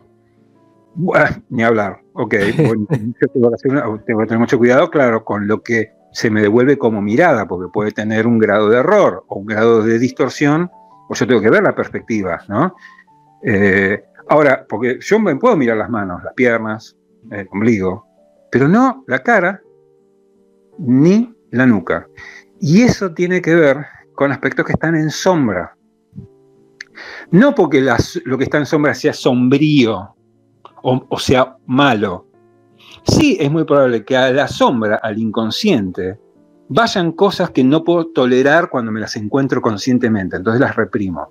Que eso hablaba Freud y con eso empezó, viste, y siguiendo esa huella se encontró con el inconsciente. Fue Jung el que terminó de decir, no, no, bueno, pará, este, porque en el inconsciente no solamente hay los contenidos reprimidos por el consciente cuando el consciente colapsa frente a una experiencia, sino hay contenidos que son buenos en sí mismos, que todavía no, no los traemos a la conciencia eh, conscientemente, perdón que se me perdió eh, el verbigracia, ¿no? Eh, fíjate que esto justamente en, el Yoga Patanjali aparecen estos dos contenidos, o sea, en el inconsciente, los hindúes ya hace 4.000 años que saben que los vasanas y los samskaras son los contenidos inconscientes legítimos que tienen que salir a la conciencia, tienen que emerger, a veces en forma de emergencia, socorro 911, ¿no? Emergencia, ay Dios mío, ¿qué me está pasando? Como en la adolescencia, por ejemplo, o como, como lo que pasa en cada septenio, ¿no? Cíclicamente el psiquismo, lo que está adentro, intenta salir a la superficie. Y nosotros a veces hacemos fuerza para que eso no pase porque estábamos pasándola tan bien siendo los que éramos. Pero claro, ahora mi psiquismo me dice, bueno, pero vos tenés que ser el que tenés que ser, boludo. No, el que te gusta ser ahora. O sea, estábamos yendo a Mar de Plata, está bien que paraste ahí en Oasis a comer una, media luna, pero no te puedes quedar acá a vivir, eh, o sea, pasar el resto de las vacaciones, a menos que haya pasado algo muy particular y decidas, no, pará, me tengo que quedar en Oasis. O sea, si nuestro plan era ir a Mar del Plata, paremos un toque en Oasis, pero no terminó el viaje, loco, nosotros íbamos a Mar del Plata. Bueno, acá lo mismo. Entonces, bueno, el, el ascendente y la casa 12 y un montón, o sea, ahí están, ahí hay contenidos que legítimamente están en la sombra, que yo tengo que venir a desvelar y que me los voy a encontrar, como dice la ley junguiana, y se me permite ponerle ley, nominarlo ley a eso, todo contenido mío, de mi psiquismo, que yo no reconozco conscientemente, va a venir como destino, va a venir claro. como algo externo. También va a venir como algo externo lo que yo haya reprimido y me haya hecho el boludo. Claro. Porque eso, lo que yo suprimo de mi consciente, porque de repente legítimamente me supera, ¿no? Como somos chicos y tenemos una experiencia demoledora y nuestro psiquismo todavía no está listo para para entender lo que está pasando, nuestro intelecto no está listo, nuestro psiquismo mucho menos. Entonces de repente yo borré eso de mi conciencia, ese, ese, trauma, eso va a quedar legítimamente esperando a ser reconocido y traído a la luz, porque todo eso es un contenido psíquico, pura cosa sutil, metafísica, que sigue viva, o sea, que sigue operativa en el inconsciente. Y todo lo que yo suprimo persiste y crece también. Por eso saltan cosas. Por ejemplo, a los 40 años estás recuperando experiencias y reconociendo que, ah, por eso yo tengo fobia a los tenedores. Por eso cada vez que miro en cierta dirección y veo cierto tipo de paisaje me agarra una angustia y me baja la presión. La neurosis, las fobias y varias cosas más tienen que ver con cosas sí que legítimamente también quedaron en el inconsciente, ¿no? que tienen que ver con buena parte de lo plutónico y con ciertos aspectos de la carta, por ejemplo, porque bueno, la carta es suficientemente interesante porque no solamente el Sol y la Luna, todo el resto de los planetas enmarañan la cosa y por ejemplo vos podés tener un Sol en Aries, pero si lo tenés en conjunción con Neptuno, donde todo se disuelve y tengo la cosa... Cuba, ¿no? Eh, esta sensibilidad y este, esta percepción del otro, mi propio Aries, mi propio Aries, yo lo voy a, a lo mejor siento culpa de mi Aries. Sobre todo si soy mujer, por ejemplo, porque tengo la luna en cáncer. ¿Viste? O sea, mucha, mucha gente me dice, ay, no se nota que sos taurino. O en mi caso, mm, yo tengo ascendente en Aries. Y tal vez se note en la energía que pongo, porque claro, soy muy ariano. La gente dice, ay, qué loco, no pareces geminiano. Claro, cuando empiezan a escuchar hablar boludeces, dicen sí. seguro, que sos geminiano. Pero pareces más ariano que geminiano, me dicen, ¿no? Claro, porque a partir de los 40, si uno hace su trabajo, el ascendente, como es una energía que nos cuesta tanto percibir, como es mi cara, y es algo que yo necesito saber, yo quiero integrar ese aspecto mío, el ascendente eh, va a venir siempre a desafiarnos para que al hacerlo para, es una energía que venimos a ser consciente, que ya es parte nuestra, pero como está en el inconsciente, se desparrama. tenemos una relación de amor-odio con esa energía, hasta que la podemos incorporar armónicamente en nuestra totalidad. Y como no la reconocemos, empieza a verse como reflejada en otros, ¿no? Como una especie de llamado. Sí, totalmente. Entonces, como yo, yo, tengo ascendente de análisis, a mí me pasaba lo que dice el manual. O sea, por momentos pasaba en la infancia de periodos en los que yo matoneaba gente, a de repente ser una víctima que me sentía que era incapaz de, de defenderme y llamaba a todos los, Siempre tenía un quilombo, siempre alguien me olía que yo tenía una, una debilidad, que yo iba a ser fácil de, dominar. ¿no? El tema de la, de la, autoafirmación, de poder pararme y, marcar mi límite. Eh, marcarlo, no, no avanzar sobre el del otro, ¿no? Como, como, que tuviste que aprender a desarrollar ese Aries. Aries, para los que no saben, es una energía como que tiene que mostrar agresividad. Y de pronto él teniendo el ascendente, lo que dice es que eh, de pronto cuando era chico no se le veía ese Aries, sin, embargo el mundo constantemente lo invitaba a que la desarrolle.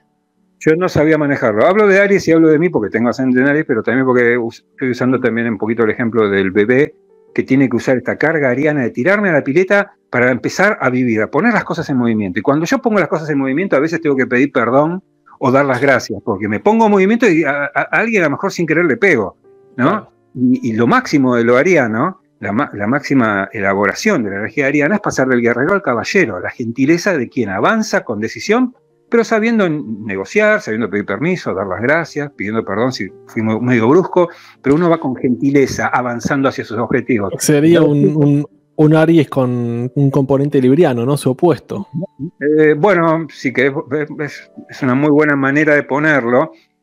Eh, por algo están organizados de esa manera, aunque Aries por sí mismo, eh, cada energía, como cada, uno de esos arquetipos, esos 12 arquetipos, son como los órganos del cuerpo. Cada uno tiene lo suyo que aportar y tenemos que chequear dónde y cómo están funcionando bien o mal. Porque si mi hígado funciona mal, va a afectar a todos los demás. Claro. Eh, cada uno funciona bien, bárbaro. Todos los arquetipos, que son los subpersonajes, las voces internas, ¿no? Son como los órganos del cuerpo. Dentro de nosotros tenemos un montón de voces, un montón de espacios puros de donde viene cierto tipo de energía. Y si cada uno de nosotros nos ponemos un minuto, creo que lo podremos reconocer, ¿no? En una época, antes de Freud, era el diablo y el ángel que nos hablaban en cada hombro, ¿no? Este, Sí. dale, dale, me- mentile que así te salí con la tuya. No, no, ¿cómo la vamos, le vamos a mentir a nuestra novia? ¿Qué sé yo? ¿no? Entonces estábamos en esa lucha interna, ¿no? Se hace un conflicto interno entre mis aspectos sensibles, de empatía hacia el otro, mis necesidades. No, pero yo quiero esto, yo necesito esto, mi, mi cualidad autoafirmativa, mi, mi narcisismo legítimo por el cual yo soy yo y no otro, ¿no? Pero si se me va de mambo el narcisismo, tengo una patología del narcisismo, pero está bien tener un narcisismo, ¿eh? Es saludable. Tiene que estar bien, como todo, tiene que estar todo en Claro. su orden. Equilibrio. Eh, capacidad de estructurarme, de darme disciplina, de poder sostener esfuerzos en el tiempo, ¿no? Eh, y, y ser responsable y proponerme objetivos y cumplirlos, que es Saturno.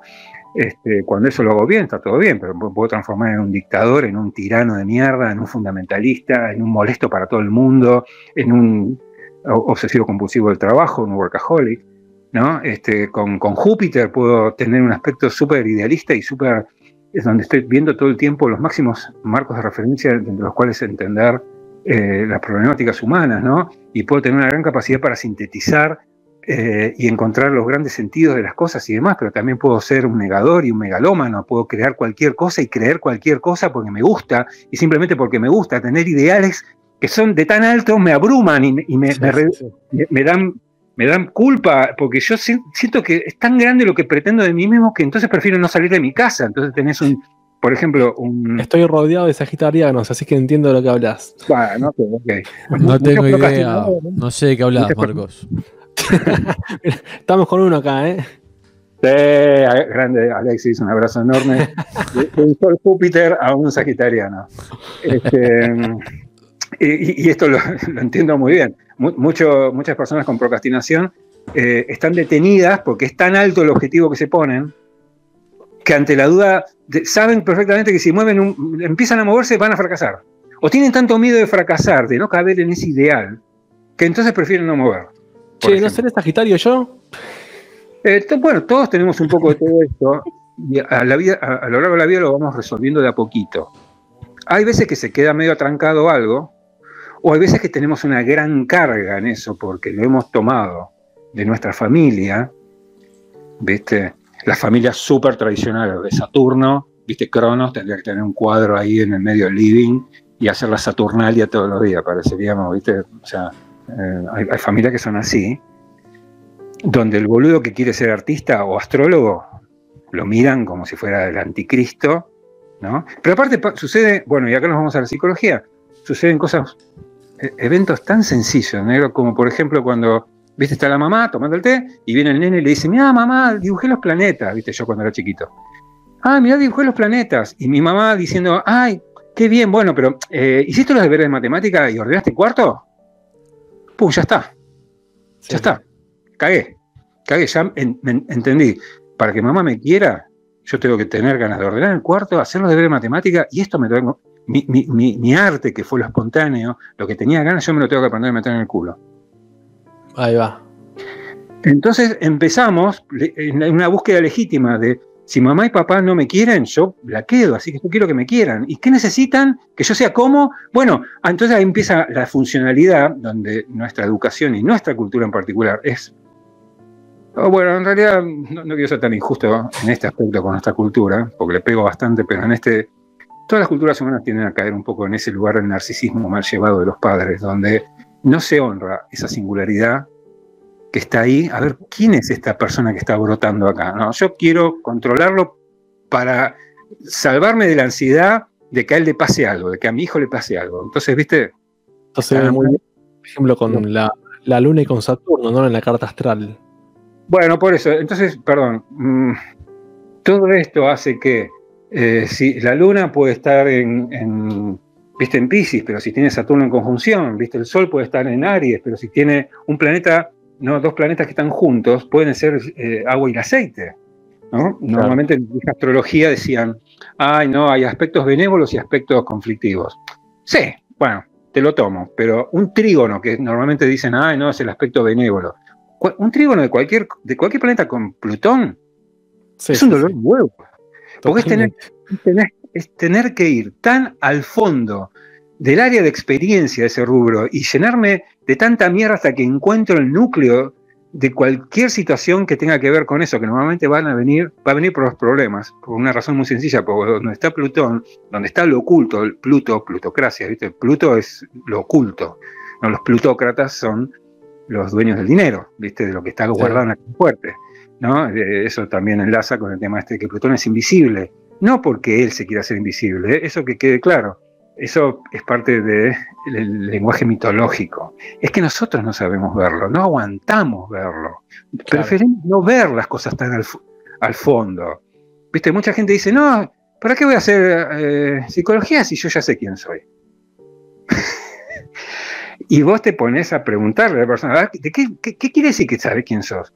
No, pues, más vale que me conozco. Mira, calzo 44, soy de River, eh, me gusta la astrología, eh, y Zeppelin. Ok, bueno, está bien. Eso es la, pintura de la chapa. Pará, ese soy yo.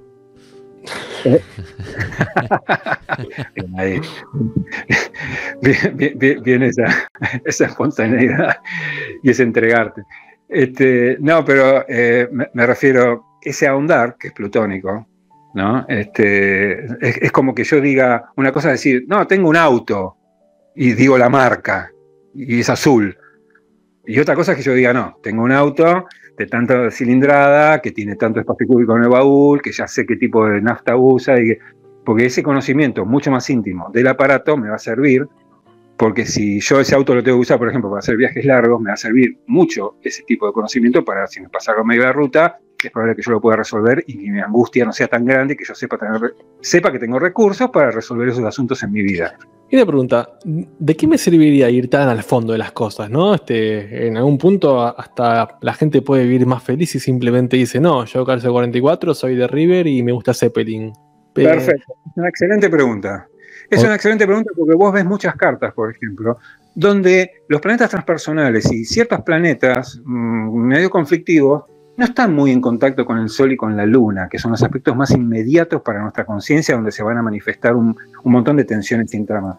Entonces puedes entender que hay mucha gente que es más o menos, normalmente la mitad del género humano, es esa gente cuyo único objetivo es conocer a, la gorda, tener pibes, tener un autito, ir a Santa Teresita de vacaciones, tener un empleo, no sé bien lo que quiero, pero lo que quiero es que los chicos estén bien, casarme, tener, viste, llegar a casa, tener la birra, el fútbol eh, y el asado con los amigos los domingos. Y está perfecto eso, parece una vida trivial, parece una vida mm, medio eh, superficial, eh, sencilla, sí, pero no está mal, está perfecto si eso es todo.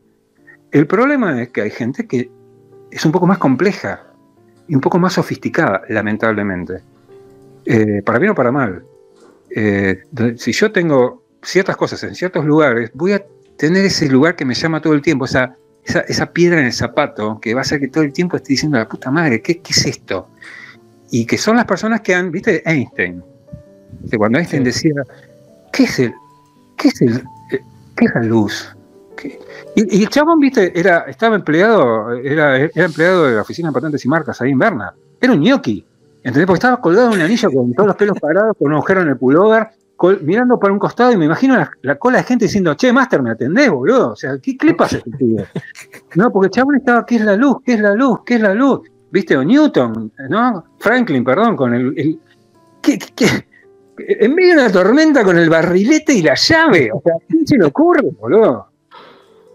Ni yo he hecho eso por la astrología.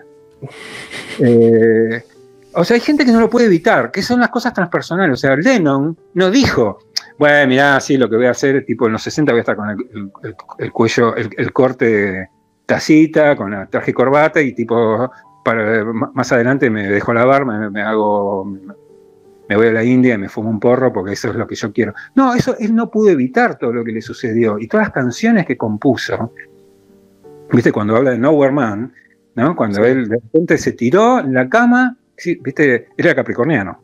Entonces se levantó a las 9 de la mañana, ¡tum! Con una impresión de que tenía que componer algo, que había un tema ahí dando vueltas, viste, que era como que lo tenía en las tripas. ¿No era Libra él?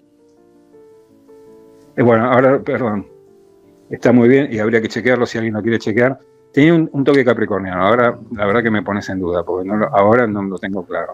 Si le busco. Pero quiero, quiero, ir al punto. O sea, es algo muy capricorniano esto de, ah, no, me tengo que poner a hacer. No, pero es interesante cómo termina la historia. Él empieza, se pone al piano, se hace un café, y empieza clan, clan, clan. Está en el, esto en el documental este Above Us Only Sky, que está en Netflix, que es una belleza de cuando compuso Imagine. Eh, y él cuenta entonces que llegó al mediodía, tres horas más tarde, sin lograr absolutamente nada, intentando forzar la cosa, y dijo, no, esto no va ni para atrás ni para adelante, estoy quemado, me voy a fumar un caño, me recuesta un cacho. Armó el caño, le pegó la pitada, se tiró en la cama y en ese momento exacto le bajó completa la música y la letra de Nowhere Man. Ahí va. Eh, esto es muy, muy interesante porque tiene que ver con lo transpersonal. ¿no? Estábamos eh, en un momento que lo abandonamos, eso estábamos hablando de lo interpersonal, e intrapersonal, perdón, o sea, cómo yo resuelvo los asuntos hacia adentro, lo interpersonal que tiene que ver con el eje horizontal de la cruz, y lo transpersonal, ¿no? Eh, lo transpersonal tiene que ver con esto, y cómo hay personas que no pueden evitar, yo no importa, no, importa si me, tengo o no tengo guita, yo lo que quiero es resolver o escribir, terminar de escribir este libro, ¿cómo? ¿No? Eh, o quiero, quiero descubrir esto, o quiero, quiero ir a, subir a la Concagua. No lo, no lo puedo evitar. Eh, ¿Sabes qué? Después veo. Es un llamado interno, digamos, ¿no? Es el, sí, de call, el llamado, la vocación, no lo puedo evitar, ¿viste? Y aparte, son personas que normalmente lo que van atrás, atrás de lo que van, es algo que va a usar toda una generación o todo el colectivo al que representan, ¿viste? La, la primer pendeja que en los 60 se cortó la pollera a mitad del muslo, e inventó la minifalda, que de repente, ¡pum! Todas las pendejas estaban usando la minifalda. Fue la, estaba en el aire eso, ¿no? O sea, es como cuando vos decías en la introducción, en la época en que apareció Urano, es el momento de todas las revoluciones. Claro. Estaba en el aire el humanismo, lo nuevo, eh, poner lo, humano por encima de todo y los grandes valores, ¿no? las grandes cualidades de lo humano. ¿no? Eh, entonces empezaron las revoluciones por todo el planeta. ¿Viste? Este, liberarme de eh, lo viejo saturnino, los viejos órdenes que ya nos servían o que nos mantenían aplastados sin darnos la posibilidad de expresar nuestra propia voz, la voz de nuestro espíritu. ¿no? los tenés entonces ahí a Goethe, a Montaigne, a Rousseau, ¿viste? A, Byron y a todos esos salvajes fantásticos. Justo hablaste de Urano y nada, justo busqué la, carta de Lennon y él tenía, hablando de revolucionario, Luna en Acuario. Acuario y Urano son bastante parecidos, así que de ahí viene esta cosa revolucionaria de Lennon, ¿no? Sí, totalmente. Em, Sol en Libra, ascendente en Aries, claro, vos lo que habrás visto en él era el Saturno en uno, lo que lo hace así una persona más eh, el deber ser y tengo que ser productivo, ¿no? Ahora, ese Saturno, ya que lo ves, ¿tiene alguna rayita con algún otro planeta? Eh, sí, está en, conjunción exacta con, Júpiter. Ah, ok, perfecto, buenísimo. Y, además está en oposición a Mercurio, por lo que veo acá. Y obviamente, como lo vemos nosotros, medio cielo en Capricornio. Así que bueno, tiene sentido, ¿no? Ah, bueno, perfecto. Hay una correlación entre lo que él venía a hacer, tiene que ver directamente con darle una estructura al mundo nueva. Porque está Júpiter y Saturno juntos. Claro, ahí va. Y iba a tener que poner la cara a punto tal de que lo cagaron matando, lo, cagaron a cachetazos. O sea, ese ascendente en Aries, viste, este, por el medio cielo, ahí la casa 10, no me quiero meter en, semejante detallerío ahora, este, pero eh, eh, ahí está lo capricorniano, es decir, sorry, eh, no, me acordaba bien exactamente de dónde venía. No, bueno, el Saturno Capricornio está, ¿no? En, en la carta de está muy presente me interesa esto en términos de mostrar cómo lo transpersonal son esas cosas que uno no puede evitar ¿no? y que no puede, eh, tiene, si pretende amordazarlo eso, eh, sí, lo va a lograr solamente con ansiolíticos o con pastillas. ¿viste? Eh, porque eso es algo que se siente como una inquietud adentro que se quiere resolver. Y si yo no lo admito como posible, no voy a entender lo que me está pasando. Claro, es como que aunque intentes no puedes hacerte el boludo porque es algo, una pulsión adentro que, te pide salir. Está bien, pero si yo no admito como posible que a lo mejor estoy teniendo una pulsión transpersonal, la gente que ni siquiera concibe la idea de lo transpersonal, Porque aparte, esto es lo dramático, o sea, lo transpersonal existe como, de la misma manera que, el inconsciente como concepto existe recién hace 100 años, 110, eh, lo de transpersonal, intrapersonal, interpersonal entre las personas y lo transpersonal, que es aquello que va a afectar a una generación entera o a la humanidad, eh, eso se conoce desde 1960, ¿no? Jung ya lo empezó a hacer público. Sin embargo, hay gente que no maneja el tema este de los arquetipos. Es como, es como que yo te diga, che, boludo, pero vos sabés que a lo mejor te pateó el hígado. ¿El qué? No, el hígado, tu órgano. ¿Qué son los órganos? Ah, adentro mío hay órgano. ¿No soy una sola cosa, una masa de carne? Ah, vos sabés que ahora me doy cuenta porque, o sea, posta, o sea, estamos a un nivel de, regresión y de, basiquismo a nivel de lo que es el psiquismo, que es peligrosísimo. Es peligroso ya, no es ni divertido ni circunstancial o mira, qué curioso, estos boludos, qué, poco que saben. Es pasmoso lo, mínimo que no sabemos de, psiquismo. Eh, y si te sirve la astrología para conocer tu psiquismo, usa la astrología. Si, si, te sirve la lectura de la borra de café, si te sirve la cábala, si te sirve una terapia común y corriente, pero por favor conozcan su psiquismo de la manera que Son todas herramientas para llegar al fondo de uno mismo, ¿no? En el fondo son eso, son herramientas y punto.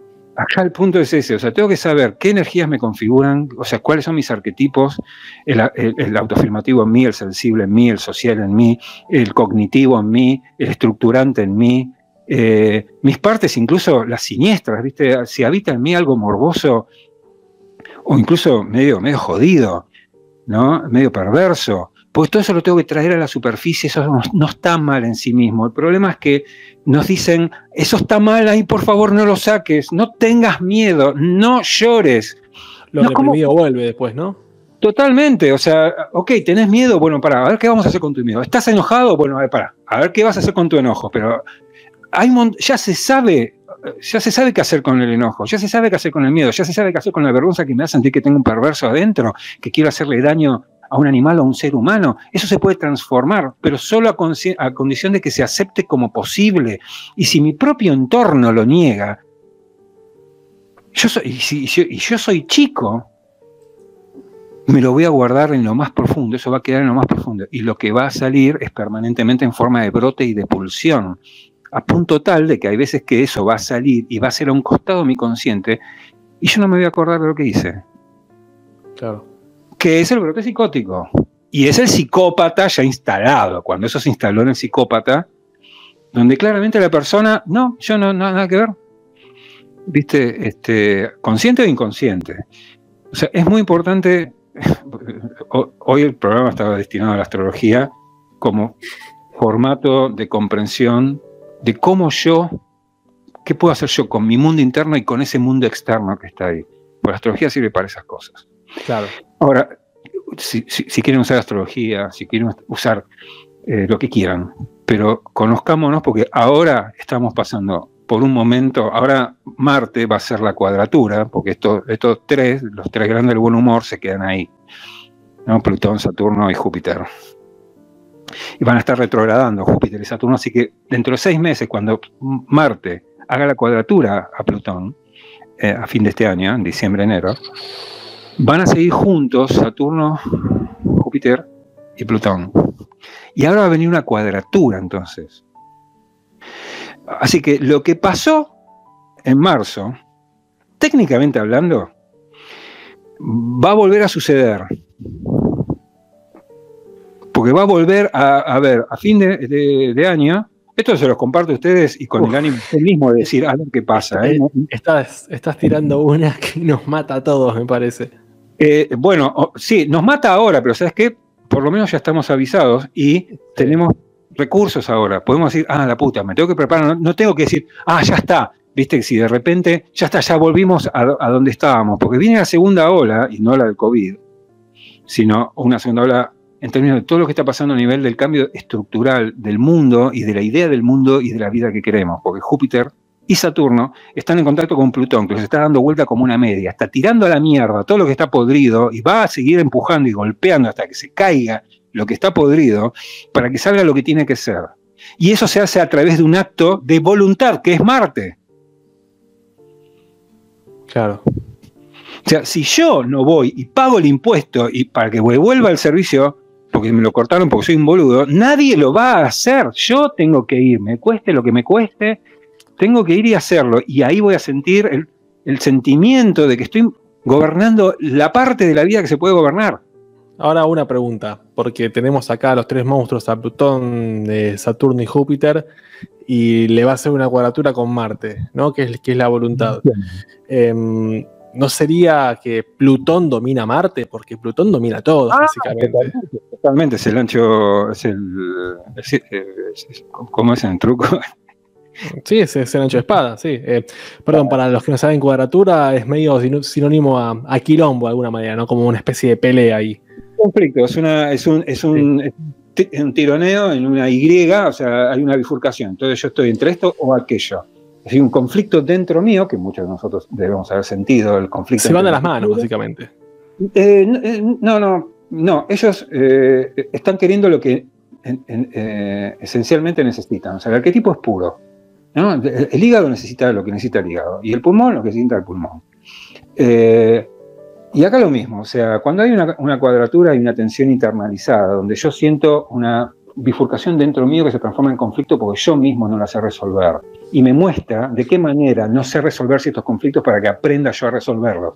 Y aprender a resolver conflictos muchas veces es tener que dejar partir una cosa porque ahora esto no lo puedo hacer porque debo hacer esto otro. Claro. O muchas veces es, no, yo debo poder querer lo que quiero y no hacer siempre lo que debo, porque ahora no, no es hora de hacer lo que se debe hacer. O sea, yo puedo ser muy, puede ser buenísimo que yo sea súper saturnino para mi trabajo porque soy re esquemático y re disciplinado y re paso a paso y todo limpito y todo ordenado y hasta que no termino no, no me esfuerzo. Pero de- de- eso mismo no lo puedo aplicar a hacer el amor a, a mi, a mi novia. Claro. Es un embole. Simplemente empecemos por ahí. ¿Entendés? O sea, una cosa, tengo que saber dónde colocarla. Hay veces que yo tengo que aprender a divertirme y relajarme. Hoy estaba laburando con una persona, por ejemplo, y le decía, vos, o sea, de la misma forma que vos tenés que hacer cosas en la vida, y está bien que hagas cosas en la vida, también tenés que fe- festejar y premiarte por lo que hiciste, porque técnicamente hablando hacemos un esfuerzo para obtener algo.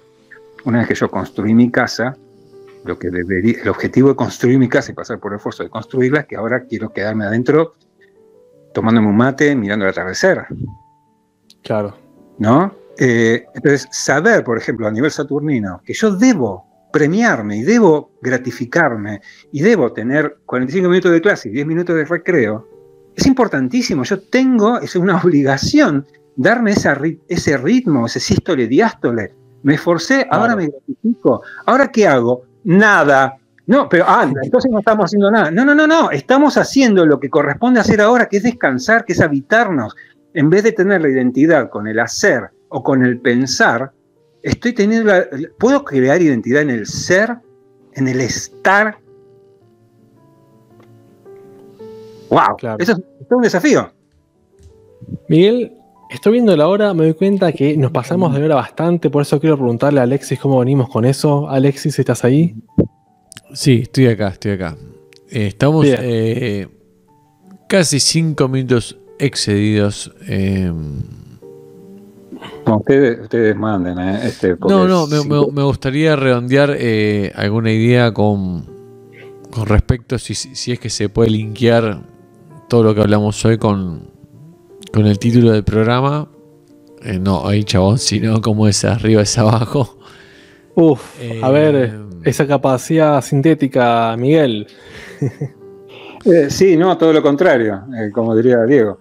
Por- Este, Perdón, Mike, eh, te hago una, una- una pregunta ya que, que estoy acá en, en el cierre. Eh, ¿Cuánto de lo que se habló hoy eh, crees que tiene que ver con que en algún momento eh, nos hemos separado con el grupo de pertenencia y esa búsqueda está como constante? Eh, a repetir la pregunta, a ver, eh, volve- vol- reformular la.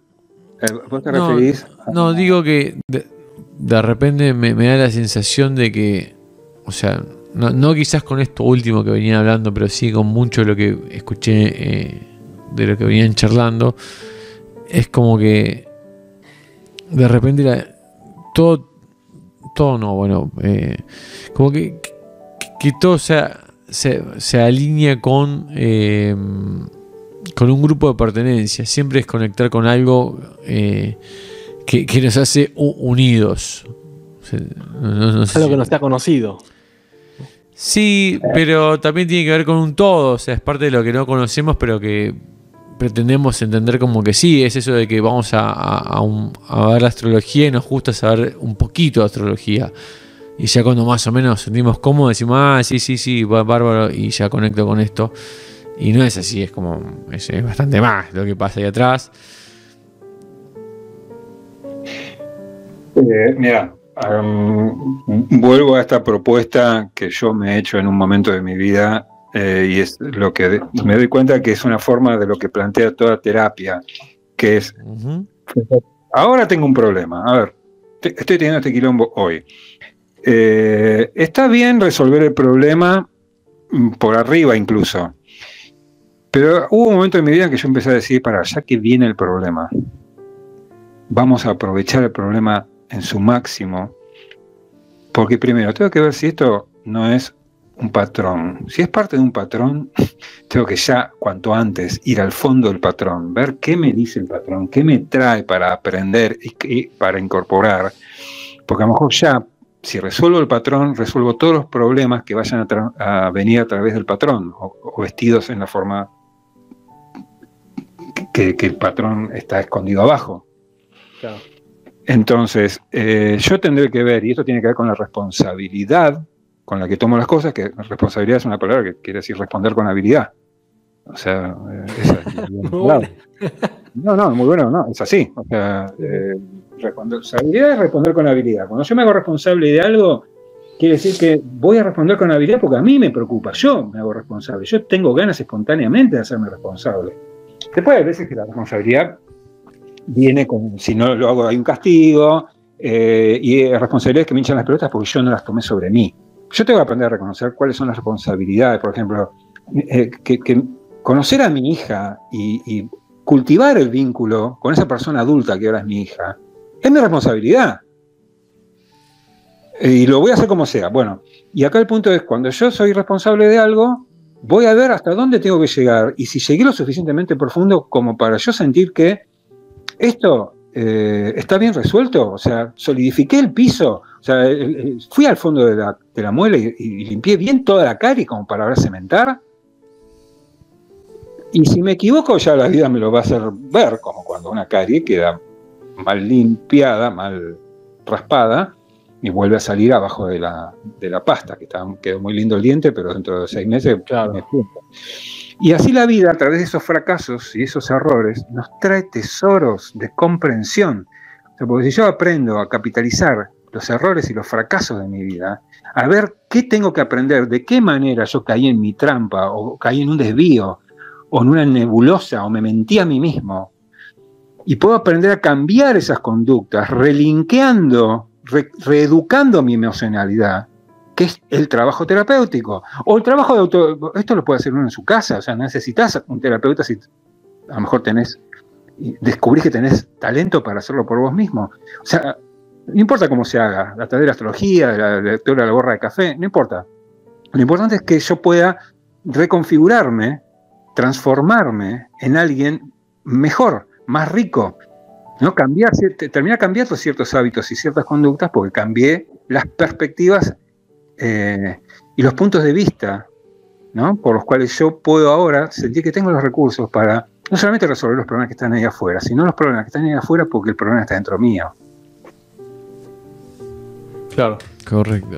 una de las primeras responsabilidades que tenemos es, cuando hay un problema ahí afuera, tengo que chequear si no es parte de un patrón, porque si es parte de un patrón, el problema está en mí. Entonces dirijo la lucha hacia mí, no hacia afuera. Que es la idea, por ejemplo, de la hijad. La yihad mayor es la lucha contra uno mismo para yo transformarme en alguien virtuoso, o sea, en, mi, mejor versión, en términos del Islam. Pero eso lo podemos tomar nosotros, cada uno a su manera. La lucha hacia afuera es el yihad menor. Es cuando yo tengo que, sí, legítimamente tengo que defenderme de afuera. Por supuesto, ahora está todo eso deformado con el discurso que ya saben. Pero es interesantísimo, porque fíjate que, por ejemplo, el Islam, esto lo tiene visto, la psicología del Islam la tiene incorporada, porque esto también viene de la Cábala, ¿no? Y después veremos hasta qué punto también del, del hinduismo y bla, bla. Eh, pero este tema de hacerme responsable, ver hasta dónde tengo que llegar para yo descubrir hasta qué punto lo que está pasando ahí afuera como problema tiene su origen en mí, porque sabes que es una muy buena noticia en realidad que algo que está ahí afuera tenga su origen en mí. Porque si está dentro mío yo lo puedo controlar, lo puedo, si me, me cagaré a piñas lo que sea necesario, tendré que desgarrarme las vestiduras, tendré que atravesar mi propia vergüenza, mi propia inseguridad, mi propio fastidio de descubrir que no era la persona que era, pero entonces ahora que sé que soy este boludo, puedo corregir y dejar de ser el boludo que soy. Porque si siempre está allá afuera, a la, gente que está allá afuera no la puedo controlar, no, la puedo manejar, la, puedo invitar a cambiar, le puedo sugerir que cambie, pero esa, esa gente puede no cambiar. En cambio, yo sí puedo cambiar si me doy cuenta que es mi responsabilidad, que me doy cuenta, ah, acá está fincando el quilombo y afuera es un espejo de mí yo estoy co-creando este, este, asunto y yo lo puedo resolver. Y este es el gran punto acá. Si me sirve la astrología, y la astrología sí, desde ese punto de vista, a mí particularmente, por favor que quede claro esto chicos, a mí me ha servido y me sirve porque en dos sesiones yo ya, con la, la astrología me sirve mucho para entender la historia del tipo y no tener que estar seis meses indagando y haciéndome una idea de dónde viene y cómo eso que él viene siendo eh, participa para armar el quilombo en el que está la persona. Claro. Me, hace, me, da mucha velocidad y me, me, tira aparte pistas por dónde debería ir la persona a ponerse las pilas, a, ajustar la, a, afinar la viola como corresponde, ¿viste? Porque es un poco eso la cuestión. Nosotros cuando nacemos somos como una guitarra sin encordado, ¿viste? O como un encordado mal, mal afinado. Y a lo largo de la vida vamos viendo ah, esto como mierda se toca, ¿no? Porque una guitarra que la sacás, ¿viste? te vas de viaje, la sacás de la funda en cuanto apenas llegás, suena para atrás, porque se desafina toda. Ah, pero vos ya sabés afinarla. Y no solamente sabés afinar en cuartas entre cada una de las cuerdas, entonces pones el triangulito del rey y suena re mayor, muy bien. Sino que aparte sabés que eso tiene que estar en relación con otros instrumentos. Entonces, la afinas en 440 y ahora está perfecta la viola. Claro, pero para eso hay que saber hacer esas cosas y tomarse el trabajo de entenderlo, ¿no? Y cuántas veces nos ha pasado cuando empezábamos a tocar una guitarra cuando éramos chicos, o cualquier instrumento, o cualquier actividad, que decíamos, ah, voy a tocar la guitarra, y poníamos los dedos, sonaba cualquier cosa, porque, ah, había que afinarla. ah, ok, ¿cómo se afina? Y, qué tipo de cuerdas le pongo? ¿Viste? Porque yo tengo una, un amigo que dijo, ah, mira, yo, yo quiero una guitarra acústica, y tenía una guitarra española, le puso cuerdas de metal le arrancó la tapa. Sí, sí, la rompió toda. exactamente. Hay veces que nos exigimos mucho más de lo que podemos y rompemos el vehículo psicofísico o tenemos una, el conflicto llega a tal nivel que llega al físico. Entonces tenemos una enfermedad. Claro. De las psicosomáticas. Porque el psiquismo es muy fuerte. Nosotros a veces podemos hacer mucha fuerza para ir en contra de nosotros o para aplastar un aspecto nuestro porque nos gusta tanto ese otro aspecto. A veces, que el Sol se va a la mierda y el resto de los planetas tienen que hacer una especie de golpe de Estado. O sea, es muy interesante, volviendo al tema este de las dinámicas, no, solamente hay el Sol, la Luna, el ascendente, y, acá viene el tema de que laburar bien una carta depende de la interpretación de cómo esa ensalada, viste, cuando yo me pongo delante de una persona y veo su carta, a ver, tengo que ver a la persona. Porque esta carta va a empezar a tener sentido si veo a la persona. La persona está haciendo una posibilidad que adopta esa carta. Yo tengo que ver cuál de todas las posibilidades que sugiere la carta es esta persona. Claro. Ver qué personaje está jugando, ¿no? En la persona esta. Claro, de esa, es como decir, eh, claro, en, una, en un mazo de cartas están todas las cartas. Claro. Pero si yo tengo que elegir 10, y a lo mejor me salen cualquier 10. Si yo vuelvo a sacar, vuelvo a meter esas 10, mezclo y vuelvo a sacar cartas, salen otras 10 completamente distintas, pero son el mismo mazo de cartas. O sea, de esa latencia, de esa potencialidad, surge, por cierta razón, tal forma de manifestación de esa potencialidad. Pues con la carta pasa lo mismo. O sea, yo, por eso cuando vos vas a AstroDience o Astro.es, qué sé yo, ay, bájenme mi carta. Y sí, es, eso como que yo hago un copy-paste de todo.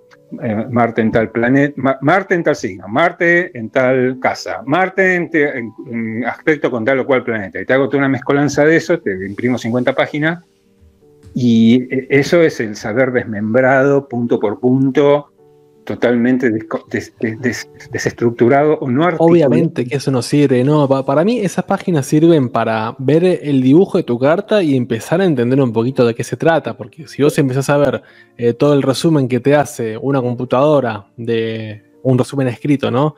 No tiene nada que ver con lo que uno es, o te tira una ensalada tan grande que es imposible que vos seas todas esas cosas contradictorias a la vez, ¿no?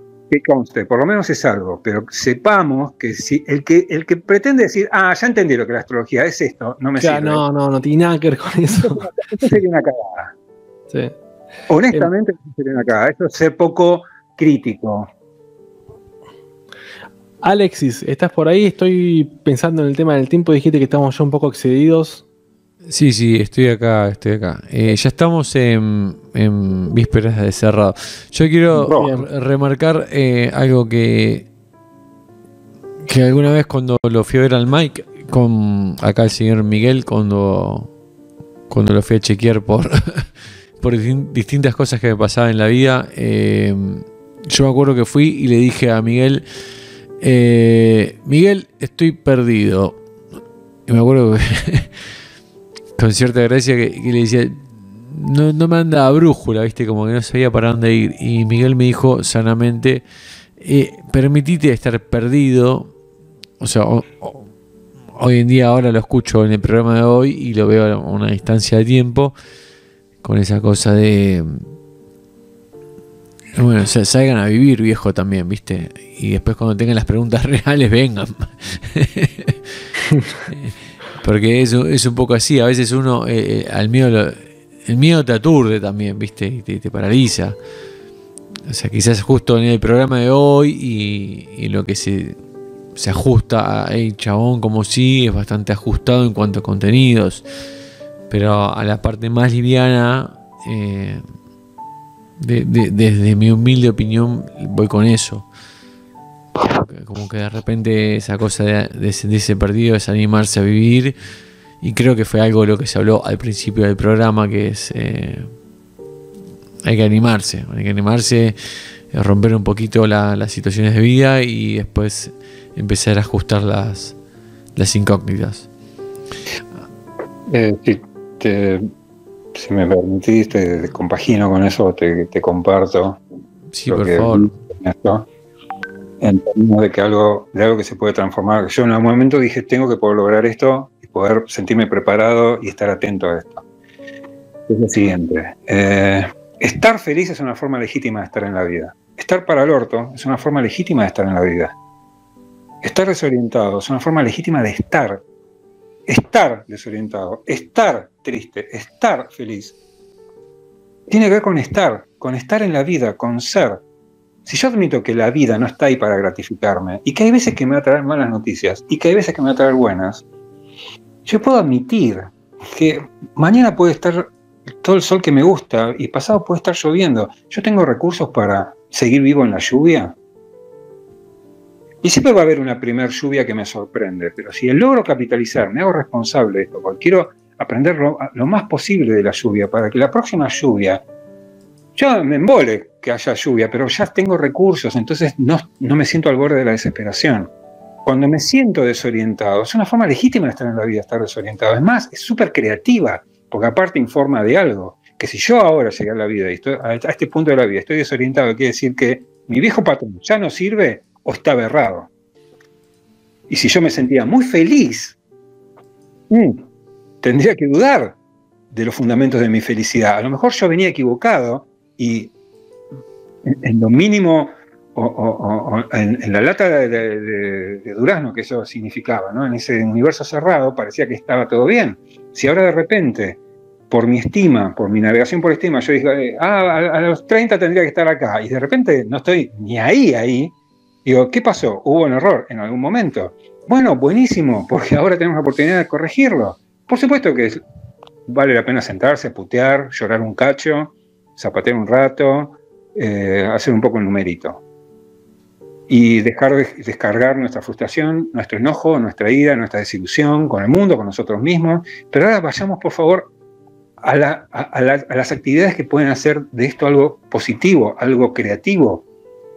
A ver, ¿cómo puedo yo, desde la puteada que tengo y desde el sinsabor que tengo, a ver, ¿qué está pasando? ¿Qué me pasó? ¿Y qué puedo aprender de esto? Y ya que estoy desorientado, a ver, bueno, yo estoy desorientado, el terreno no. Yo estoy en un lugar que no reconozco.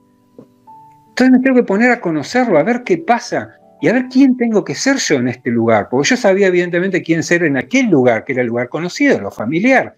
Ahora de repente estoy en un lugar donde la vida me ha puesto en un territorio desconocido. O las cosas han cambiado tanto que no reconozco el espacio. A lo mejor no tendré que cambiar yo. ¿No me está invitando la vida a que yo cambie?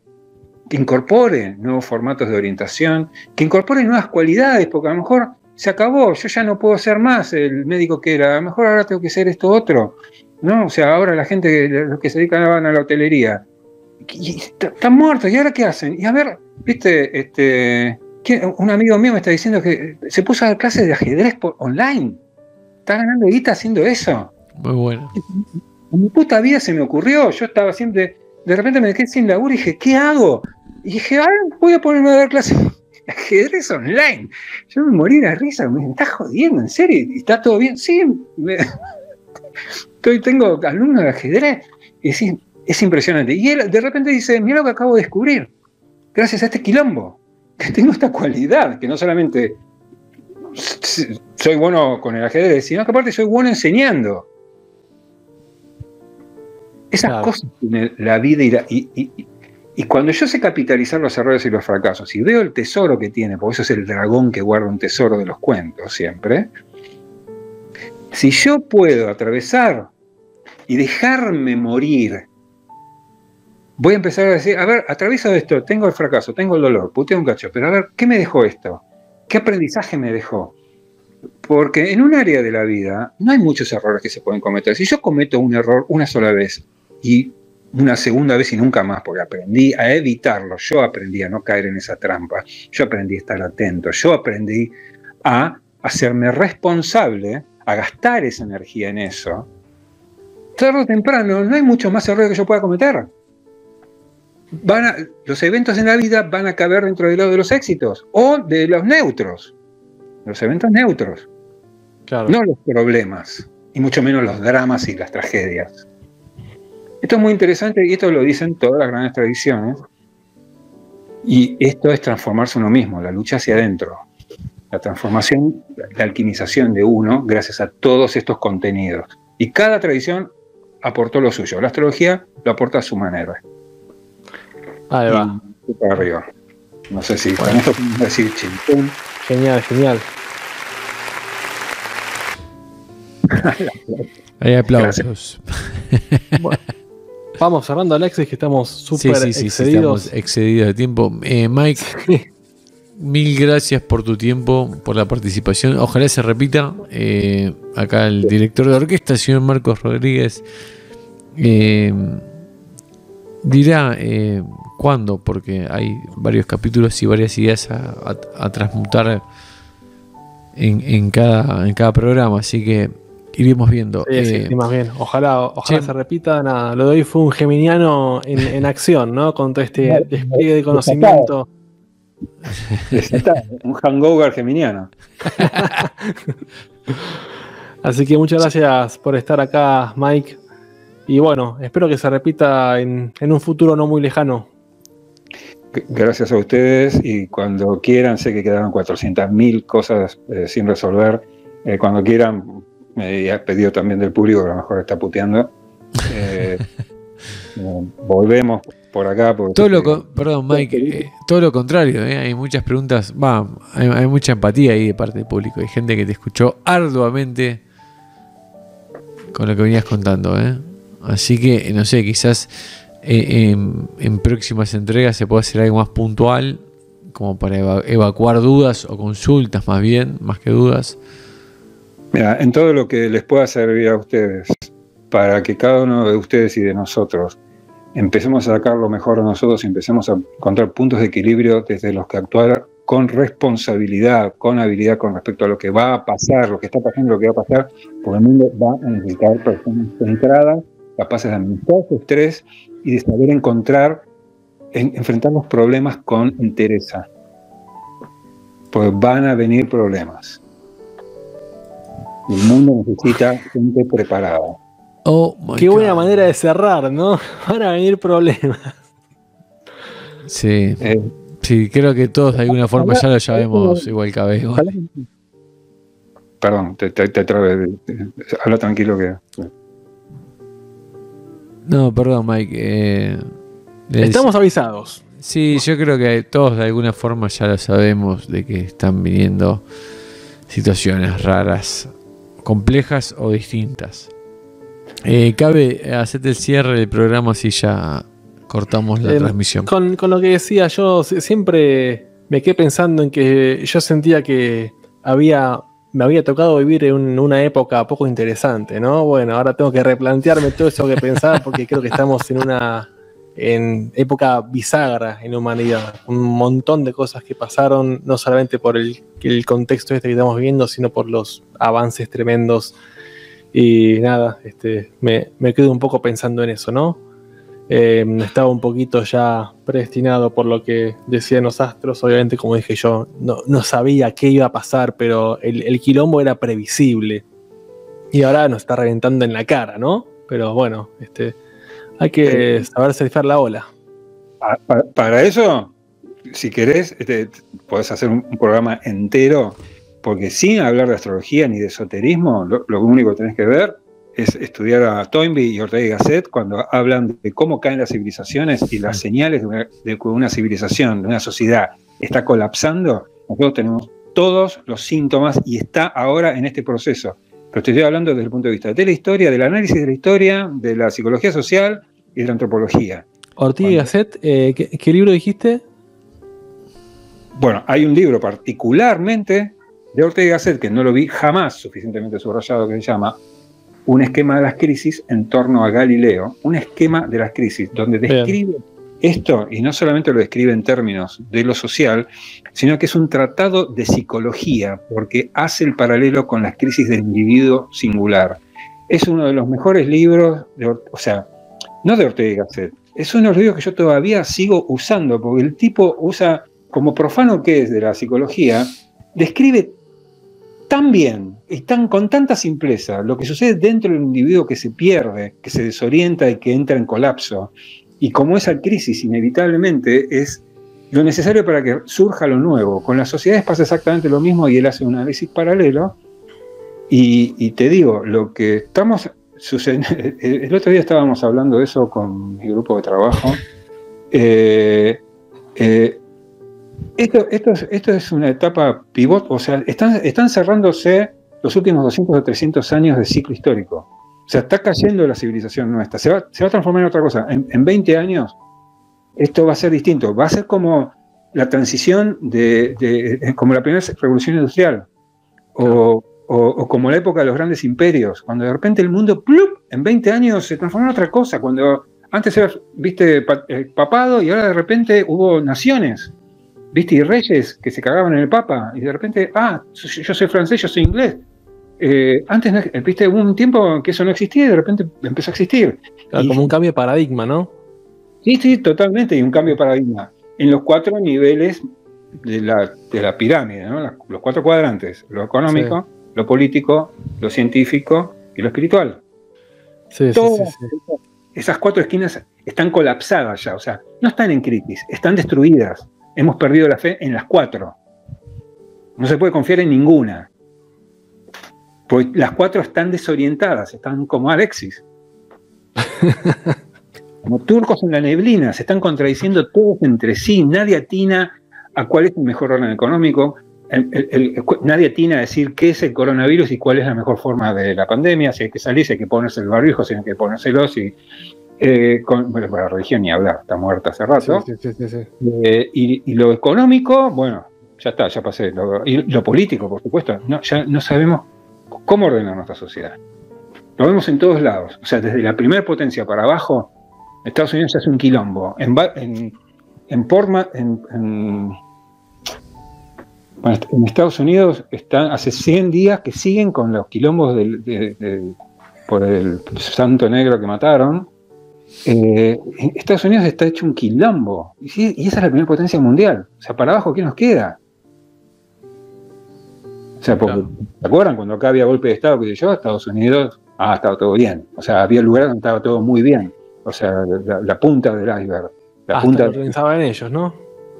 Ahora está todo para atrás. Estados Unidos está cayendo como potencia. El yuan en cualquier momento le gana al dólar. Este, Estados Unidos ya empezó, empezó a perder su lugar como primera potencia mundial en términos de poder adquisitivo.